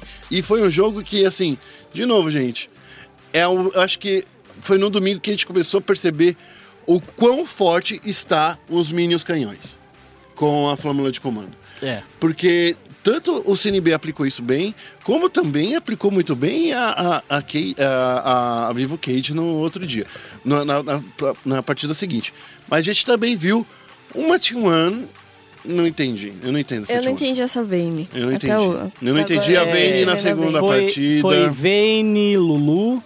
É, Vayne Lulu não é ruim. Não é ruim, tá? É, Vayne Lulu é até interessante. É ruim quando você tem uma Tristana do outro lado. É, o- aí tá o problema. É, o problema é que do outro lado você não tinha só uma Tristana, você tinha uma Tristana, você tinha uma Rek'Sai, você tinha um Brown, você tinha uma Pop. É, ou seja, qualquer um desses campeões conseguem é, chegar na Vayne e causar algum tipo de controle ali. E ela já tem um alcance muito pequeno. Se ela toma Snowball, ela fica muito pra trás. O robô jogou demais nessa partida. É, roubou, jogou Nossa, muito mesmo. Robô jogou. Primeira, primeira vez da Pop nesse split. Split, é. Não, e não, É. e caiu com uma luva. Porque assim, o robô não deixava o Forlan entrar com o Zek, Uhum. não deixava a, a Vayne fazer o tumble, não deixava. Não, sabe, né? e daí, assim, quando, quando passava esse- essa galera, ele jogava todo mundo pra longe. Aquele barão, aquele barão que ele jogou. O, que foi o, o- ele jogou o Forlan e o Redbert pra longe com Uhum. a ultimate. Foi, foi muito bom. E uma outra coisa Não, também. que jogo, cara, que jogo. o, acho que também, acho que é uma das melhores fases da carreira do robô, por mais que não seja uma fase vitoriosa como foi na, na Red, eu vejo ele com muito mais personalidade. É, Mais liberdade. É, então, a, a personalidade, ela é decorrência dessa liberdade que ele tem na CNB. Porque na Red Kennedy, o ano passado, quando eles foram campeões do primeiro split, eu não sentia ele com tanta liberdade assim. é, eu sentia que faltava confiança É, da joga o que tá comissão. no meta e ponto. É, faltava confiança da comissão e eu acho que até mesmo dos próprios jogadores, entendeu? É, joga, agora, nesse time, ele precisa jogar responsabilidade pra ele, ele precisa ter responsabilidade, bater no peito e falar: eu sou o cara desse time, é eu que vou carregar vocês, ou eu vou fazer um puta diferencial. E ele vem fazendo isso, é, ele fez isso no contra Pro Game, né, na última semana, e ele fez na penúltima, antepenúltima semana, é, é, Ah, na última semana, na rodada 5, e ele fez agora na rodada 6 também. Então acho que o robô, ele subindo no meu conceito, se é que isso é tão importante assim, mas ele vem melhorando e chamando a responsabilidade. Eu queria notar outra coisa, que foi a seguinte. Eu tava, eu tava de olho no Twitter na hora que o Turtle entrou na segunda partida. E daí, assim... É, e foi estranho, porque eu também não imaginava que o Turtle ia entrar na segunda partida, porque o Yamp jogou muito na primeira, né? Daí, assim, o que eu vi foi assim, ah, CNB entregou, CNB entregou, CNB entregou. E assim, eu acho que isso daí é um hate tão desnecessário com o cara que não faz sentido. Sim. Não faz sentido. O cara joga bem. E, e, assim, existe motivos pra pra ele entrar e jogar. Eu até falei também desse hate que ele levou gratuito com, com ele. A gente tem uma entrevista aí com, com o Turtle, a gente vai colocar aí no final. E ele foi um gentleman na hora da resposta. Ele foi. Olha só o que ele disse. Guerra do SPN Esports, eu tô aqui de frente com o Turtle. E aí, Turtle, tudo bom? É bom voltar, né? Ah, é muito bom voltar a jogar no stage, é um sentimento muito bom e é muito bom voltar. Bom, a gente tá aqui nessa sexta semana. A gente precisa falar que muita gente, durante a sua entrada, questionou a sua entrada, porque o time vinha de uma vitória. E a última impressão, você sabe que a última impressão era. é triste, né? Você não tava jogando muito bem. Explica aí pra galera que, que tava hateando você por, pra você entrar e que mesmo assim mostrou um bom jogo. Explique por que, que você entrou. Então, em questão em questão da- do- de hatear é normal, Não isso tem todo jeito, mundo né? tem, não tem como você desviar disso, é impossível. Eu já não ligo mais, então é só meio que não se importar e focar no meu. E a gente escolheu mudar porque a gente tava treinando de um jeito que num side eu tava jogando, no outro side era o Yamp, e a gente tava bem confiante nisso, a gente tinha picks preparados pra tal coisa. Então a gente só seguiu o plano do treino, a gente viu que o treino a gente tava dividindo o mesmo tanto de jogos, fazendo tudo certinho, e a gente só passou pro stage e conseguiu fazer esse jogo muito bom. Então já era algo planejado. Então era um Champion Pool diferente, que vocês estavam treinando estratégias diferentes e mesmo assim deu É, certo. não, não é Champion Pool, mas sim Ah, não, não, é, estratégias estratégia diferentes. Sim. Entendi. Ô, robô, ô, robô, desculpa.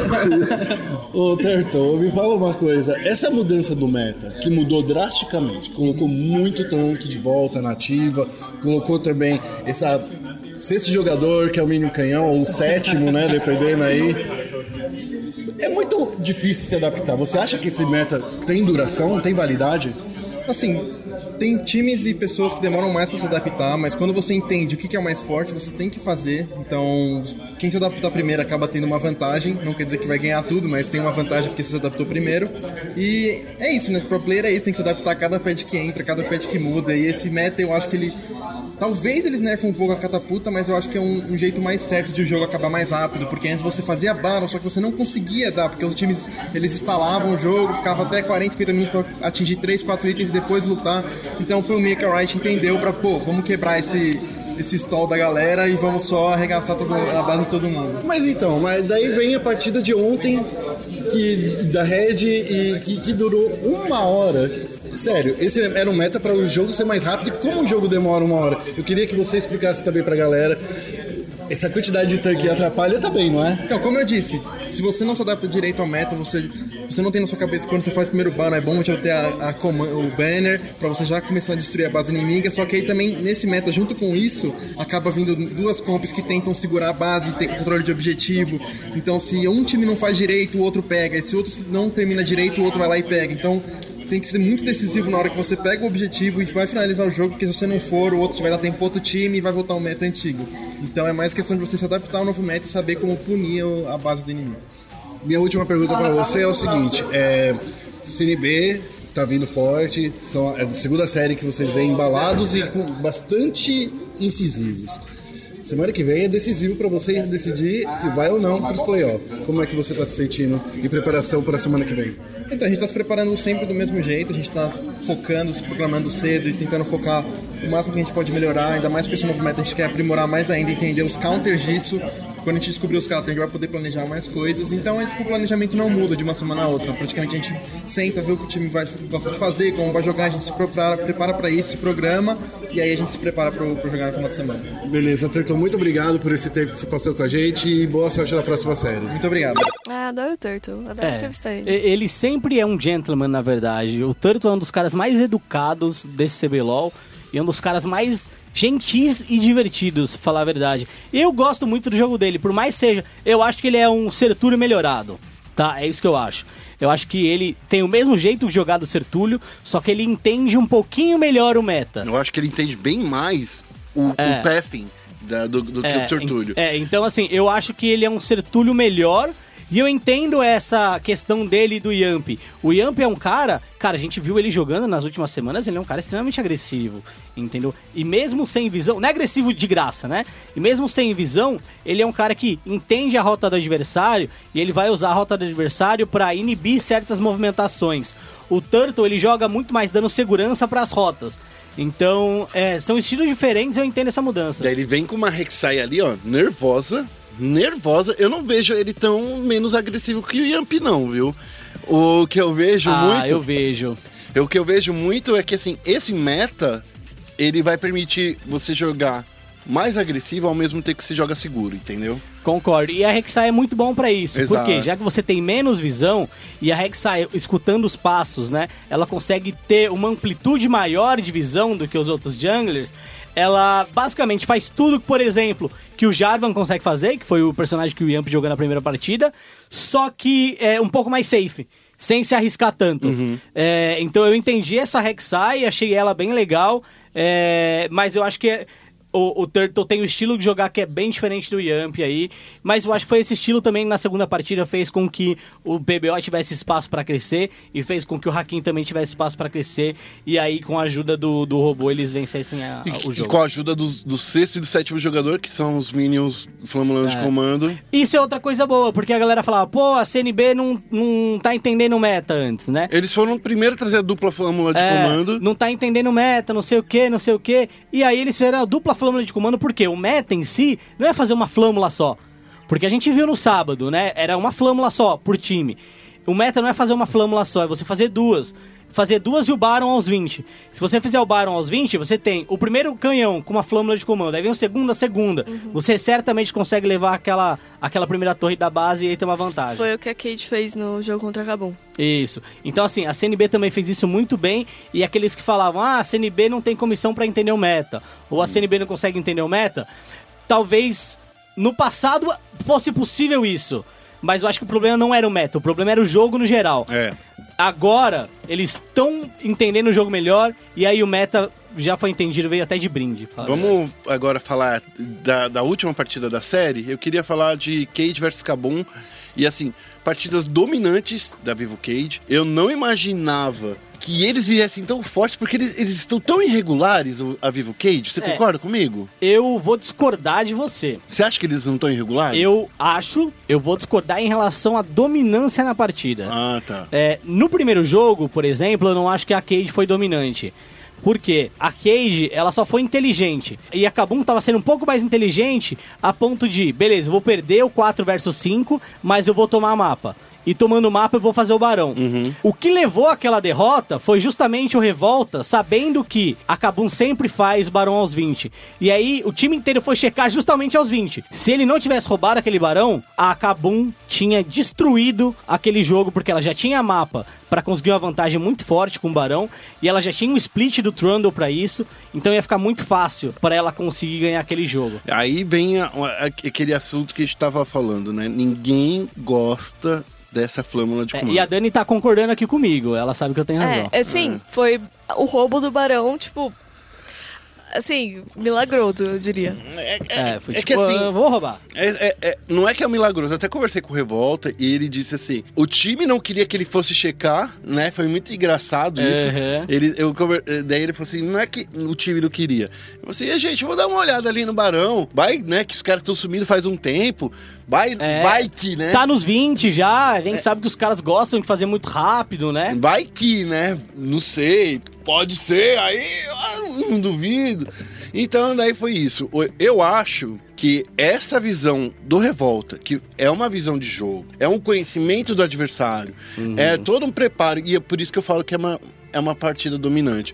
Porque eles estavam, sim, na frente o jogo inteiro. Existe uma. é, eles estavam na frente de ouro o jogo inteiro, mas era uma diferença muito pequena. Se não me engano, era Não. uma diferença de 3 mil, Era, 2 mil. Era 1.600, É. 2.000. Era uma diferença pequena. É que esse jogo, é- esse meta não, de- não deixa você ficar muito É, e a- dispar. então, e aí é, tá a questão. A- ao ponto que eles ganhavam teamfights, a Kabum, ela vinha ganhando terreno. Então a Kabum, ela já tinha, se não me engano, um, dra- um dragão da montanha pra levar o objetivo mais rápido. Ela já tinha duas torres T2. Então fazer aquele barão, cara, ia transformar a, a pouca diferença em uma diferença nula. Porque a, a Kabum ia virar o jogo. Então, assim, eles estavam jogando muito bem nas condições de vitórias deles, a Kabum. E fazendo aquele barão, cara, é, eles certamente iam vencer aquele jogo. Então, acho que era um falso controle da Cage. Porque um controle de abate nesse meta nem sempre é um controle do game. Então, acho que a Kabum tava controlando melhor os objetivos. Ai, tá bom.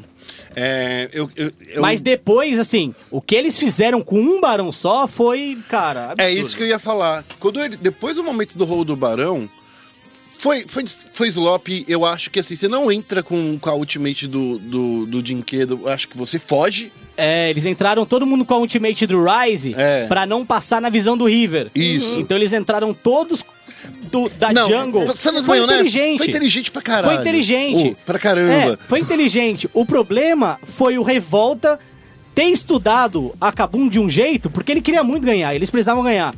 Então, assim, se o Revolta não vai checar, acaba aquele jogo. Não, porque tava cada um em um lugar. Tanto é que o, quando o Yang volta naquele. volta, entra na luta, nem tava pronto, porque, tipo assim, ele, ele teve que voltar à base, trocar o, o feitiço pra, pra teleporte e voltar pra, ir pra luta. Sabe? Ele voltou muito tarde naquela, naquela luta É, do e Barão. olhando aqui de novo, ó, a Kabum ela tinha menos abates, mas ela tinha três torres no jogo, enquanto a Cade tinha uma torre só e ela já tinha um dragão da montanha. Então aquele barão seria o diferencial pra vencer. E aí, como a Dani disse, né, é, a, a Cage ela já veio com duas flâmulas de comando depois do barão, né?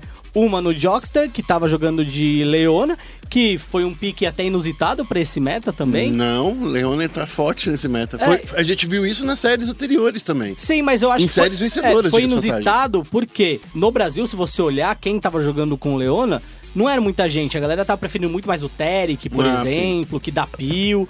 E aí eles resolveram jogar com a Leona. E aí, no Yang, a gente também viu uma flâmula de comando, né? Eu acho que nessa, nessa série também o Riev deu umas. Assim, acho que ele usou a ult do Tarek em alguns momentos meio. Meio cedo demais, né? Teve um que foi o momento perfeito, que ele salvou o Titano no primeiro jogo. Nossa, mas aquele depois, lance foi lindo, inclusive, Mas né? depois, ah, no segundo jogo, principalmente, eu acho que ele deu uma. É, segundo jogo não, né? No primeiro jogo, no final do primeiro jogo, ele deu uma. É que, é que existe um problema muito sério pra você jogar com, com o Tarek, porque ele tem um consumo de mana muito alto.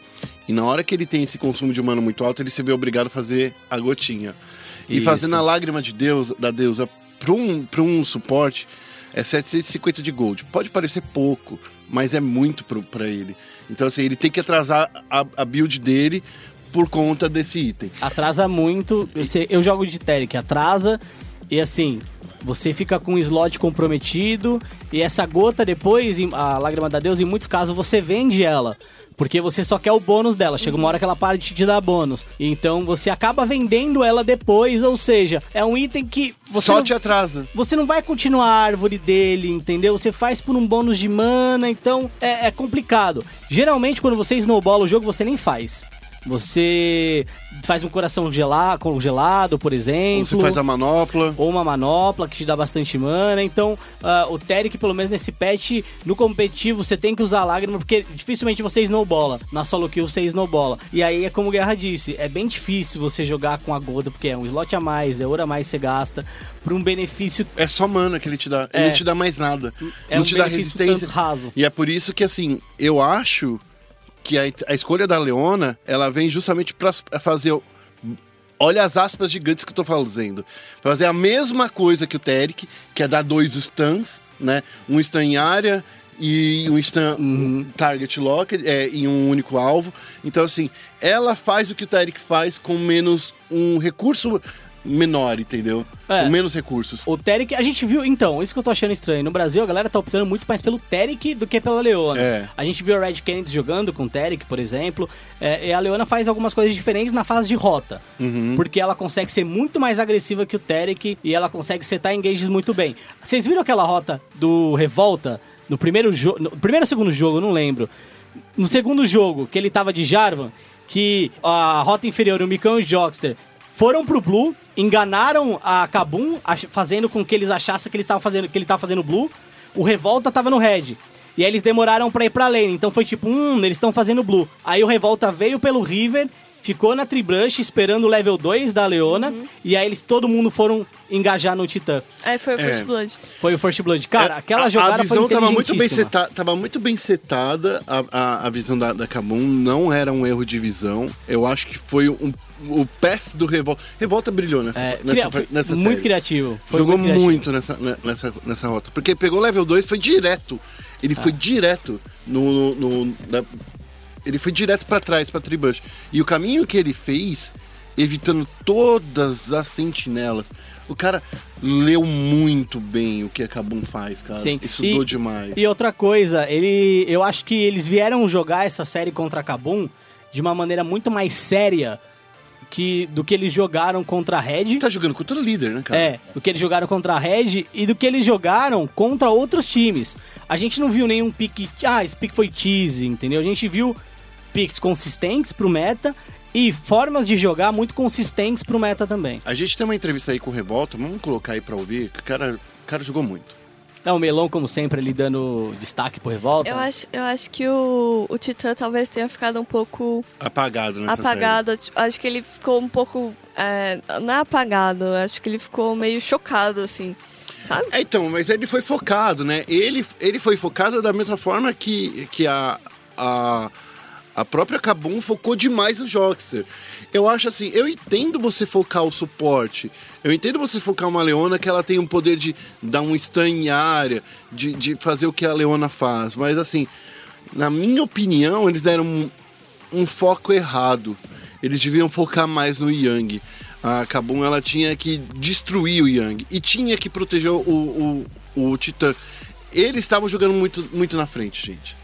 Eles estavam. Toda vez que o Titã e o Riev foram pegos, eles estavam muito à frente.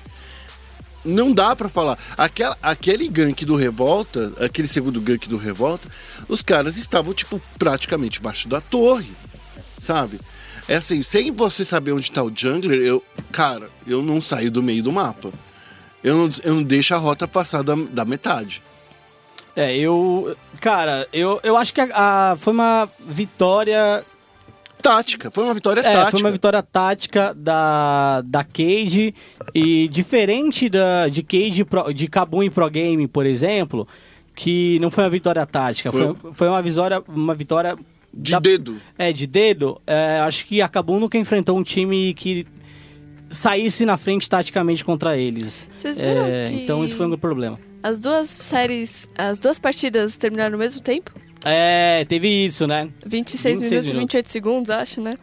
Sim. É Achei fantástico. Bom, sexta semana do CBLOL encerrada, a gente entra aí na reta final, certo, Guerra? É isso aí, Félix. Olha só, semana que vem a gente vai ter os confrontos de Pro Gaming contra T1, é, CNB contra Vivo Cage, INTZ contra Kabum e Pen Game contra Red Kennedy. A gente vai ver aí definições muito dolorosas aí da galera.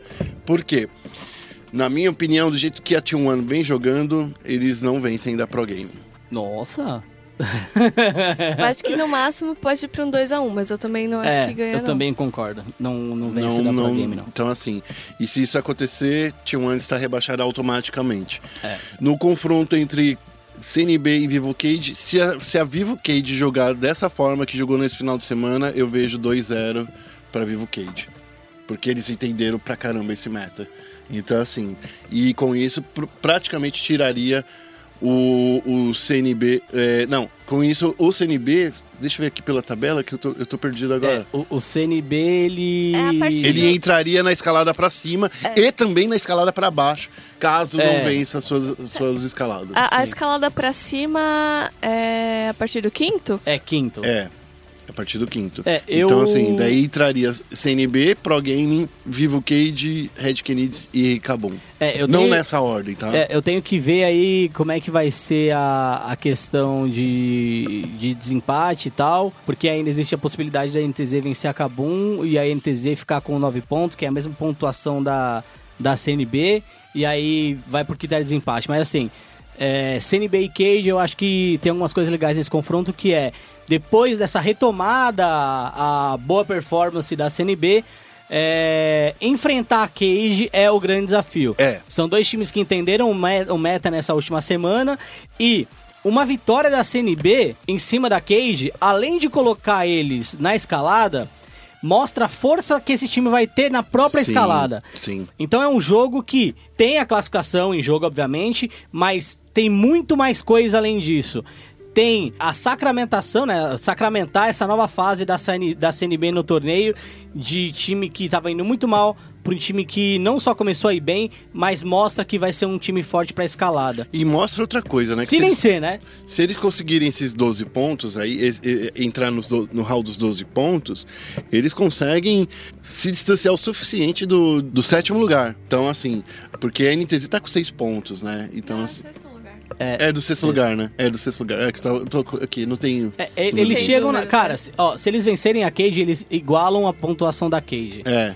Que a, a, ele, a CNB tá com 9 e a Cage com 12. Se eles É. vencerem a Cage, eles vão pra 12. Então, e aí vai ser uma boa disputa de ver de- depois uma melhor Vai. de cinco, que vai ser bem bacana Vai. de assistir. Esse jogo, CNB Muito e bom. Cage, Promete. é o jogo que vai definir ou ajudar a definir a classificação final. É. Então, em relação à tabela, esse é um dos jogos mais importantes. Outros jogos são, né? É um Mas jogo Pro chave. Game, é, Pro Game e Team One, por exemplo, pouco importa pra tabela no geral, porque a Pro Game tá a, a Team One tá lá embaixo e a Pro Game tecnicamente já tá classificada, Uhum. né? É, agora, CNB e Cage é um jogo que importa muito para pro desenho final da tabela. É, e as suas apostas, Dani? Eu acho que vai ser 2x1, mas eu vou na Kate. É, eu coloco o 2x1 Cage também. Também coloco dois. É, tudo bem. É, no domingo vai ser INTZ versus Kabum. E aí? É, é um outro jogo que, que vale muito, é, principalmente pra, pra Cabum. A Cabum, ela quer terminar em primeiro colocado. E ela precisa vencer essa partida pra ficar em primeiro lugar? Ela precisa, assim, é, eu acho, é, é meio que impossível, se a Red vencer e a Cabum vencer, tanto é, por 2x1 ou 2x0 e tal, é, no critério de desempate, tempo de vitória, a Red não ganha. A Red tá 8 minutos ou mais de 8 minutos atrás da, da, da, da Kabum. Então, assim, é, a Kabum, pra se garantir no topo, tem que vencer de 2 a 0 se eu não me engano. Lembra daquele split que a, que a, que a NTZ ficou em primeiro por causa do, do tempo de vitória É, também? tempo de vitória. É, É que precisa- ainda acho. Sim. Eu prefiro qualquer outro, qualquer outro, qualquer outro, qualquer outro critério de desempate do que tempo de vitória. Se eu não me Se fosse, engano- por exemplo, Minions abatidos, era melhor do que o tempo de vitória. É, se eu não me engano, o, o primeiro critério é, É, partidas únicas. partidas únicas. Então, assim, a gente já tem um critério antes. Só que a gente sabe que é MD3, muito jogo acaba igual, 2x1, 2x0. Então, às vezes ali a chance de ter um, um empate no partidas únicas é bem, bem, Bem grande. bem possível, é bem grande. E aí vem o tempo de vitória. Eu acho ok o critério, mas eu também tenho minhas ressalvas. Eu não, não desmereço ele, porque é interessante, né? Se você vencer mais rápido, significa que você dominou muito. Mas aí aquele significa jogo. que você pode jogar, por exemplo, esses critérios, você não pode formar outras estratégias. É, isso é um fato, você não pode formar as estratégias. Bom, é, minha opinião aí é 2x1 Cabum. Mas eu tô na dúvida aí, a NTZ É, eu tô, tá eu tô na tá dúvida forte. nesse também. Eu acho que a NTZ pode surpreender se a Kabum chegar meio abalada ainda, Eu sabe? acho que, assim, eu gosto muito do trabalho do Jean-François, eu entendi o que ele fez, e eu entendo que ele continua fazendo, e eu entendo que ele perdeu dessa, nessa, nessa série, não, não porque a, a, a Kabum, tá? Uhum. Não porque apenas a, a Vivo soube ler muito bem eles, mas eu vejo que eu não, eu não, não vejo a NTZ fazendo o mesmo trabalho de leitura que a Vivo Cage fez. Eu, Eu por mais, eu gosto muito do maestro. Eu gosto muito de todo mundo ali da, da, da, da INTZ. E só depende dessa vitória pra eles, para eles se classificarem ou não. E assim, ainda vai ter que contar com uma cascata de resultados pra eles conseguirem ir pra escalada. Mas assim, é, eles, eu acho que eles vão querer vir com a vitória, mas eu só não acho que eles estão preparados pra isso. É. Bom.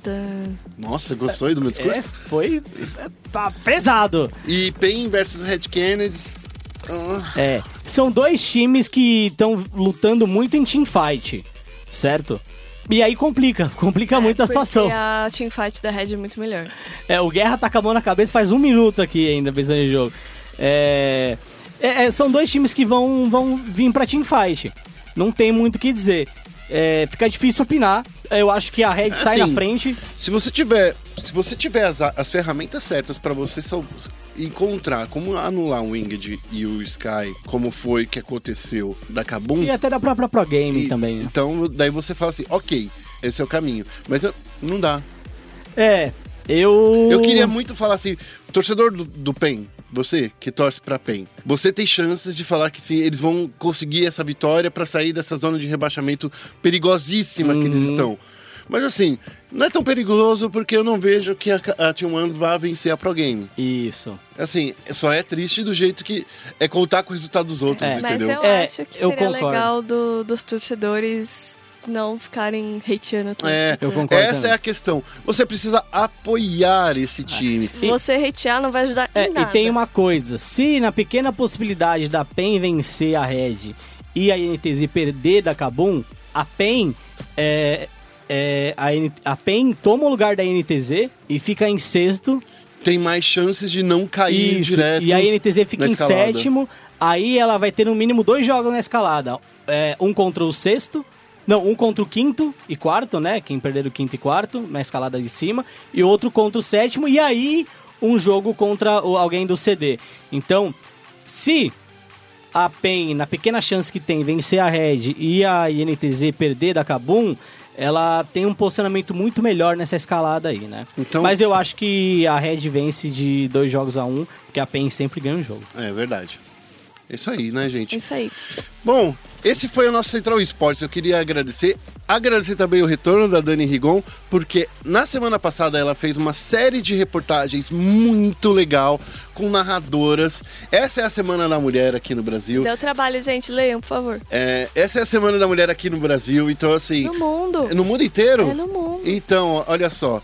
é, essa Semana da Mulher, eu acho que vocês, é, ouvintes do Central Esportes, devem gostar da voz dela. Então, leia essas matérias, essas seis matérias que foram muito bem fe- feitas, muito bem escritas. Inclusive, elas terão tradução internacional.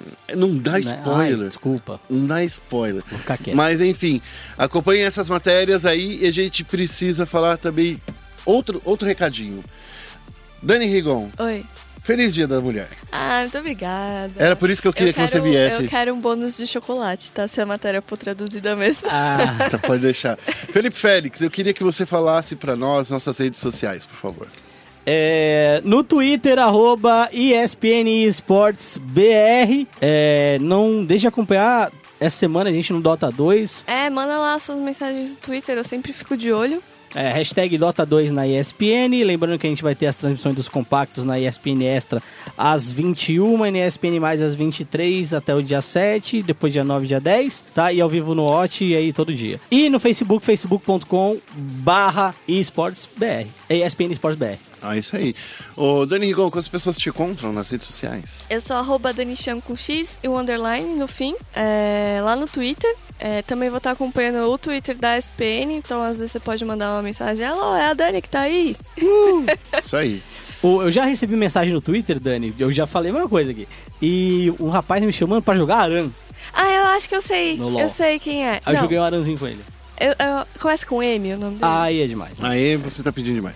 Enfim, não esqueça também de seguir o o Felipe Félix e me seguir também nas redes sociais. Eu sou arroba guerra. Eu queria agradecer todo mundo que ouviu até agora e agradecer também o nosso querido Marcelo Ribeiro, que edita esse programa com a gente, que é o nosso editor do coração.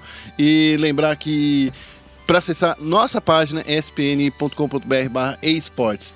Finalizo dizendo o nosso bordão, né? Esporte é esporte, isso é esporte. Tá na SPN. Brawl!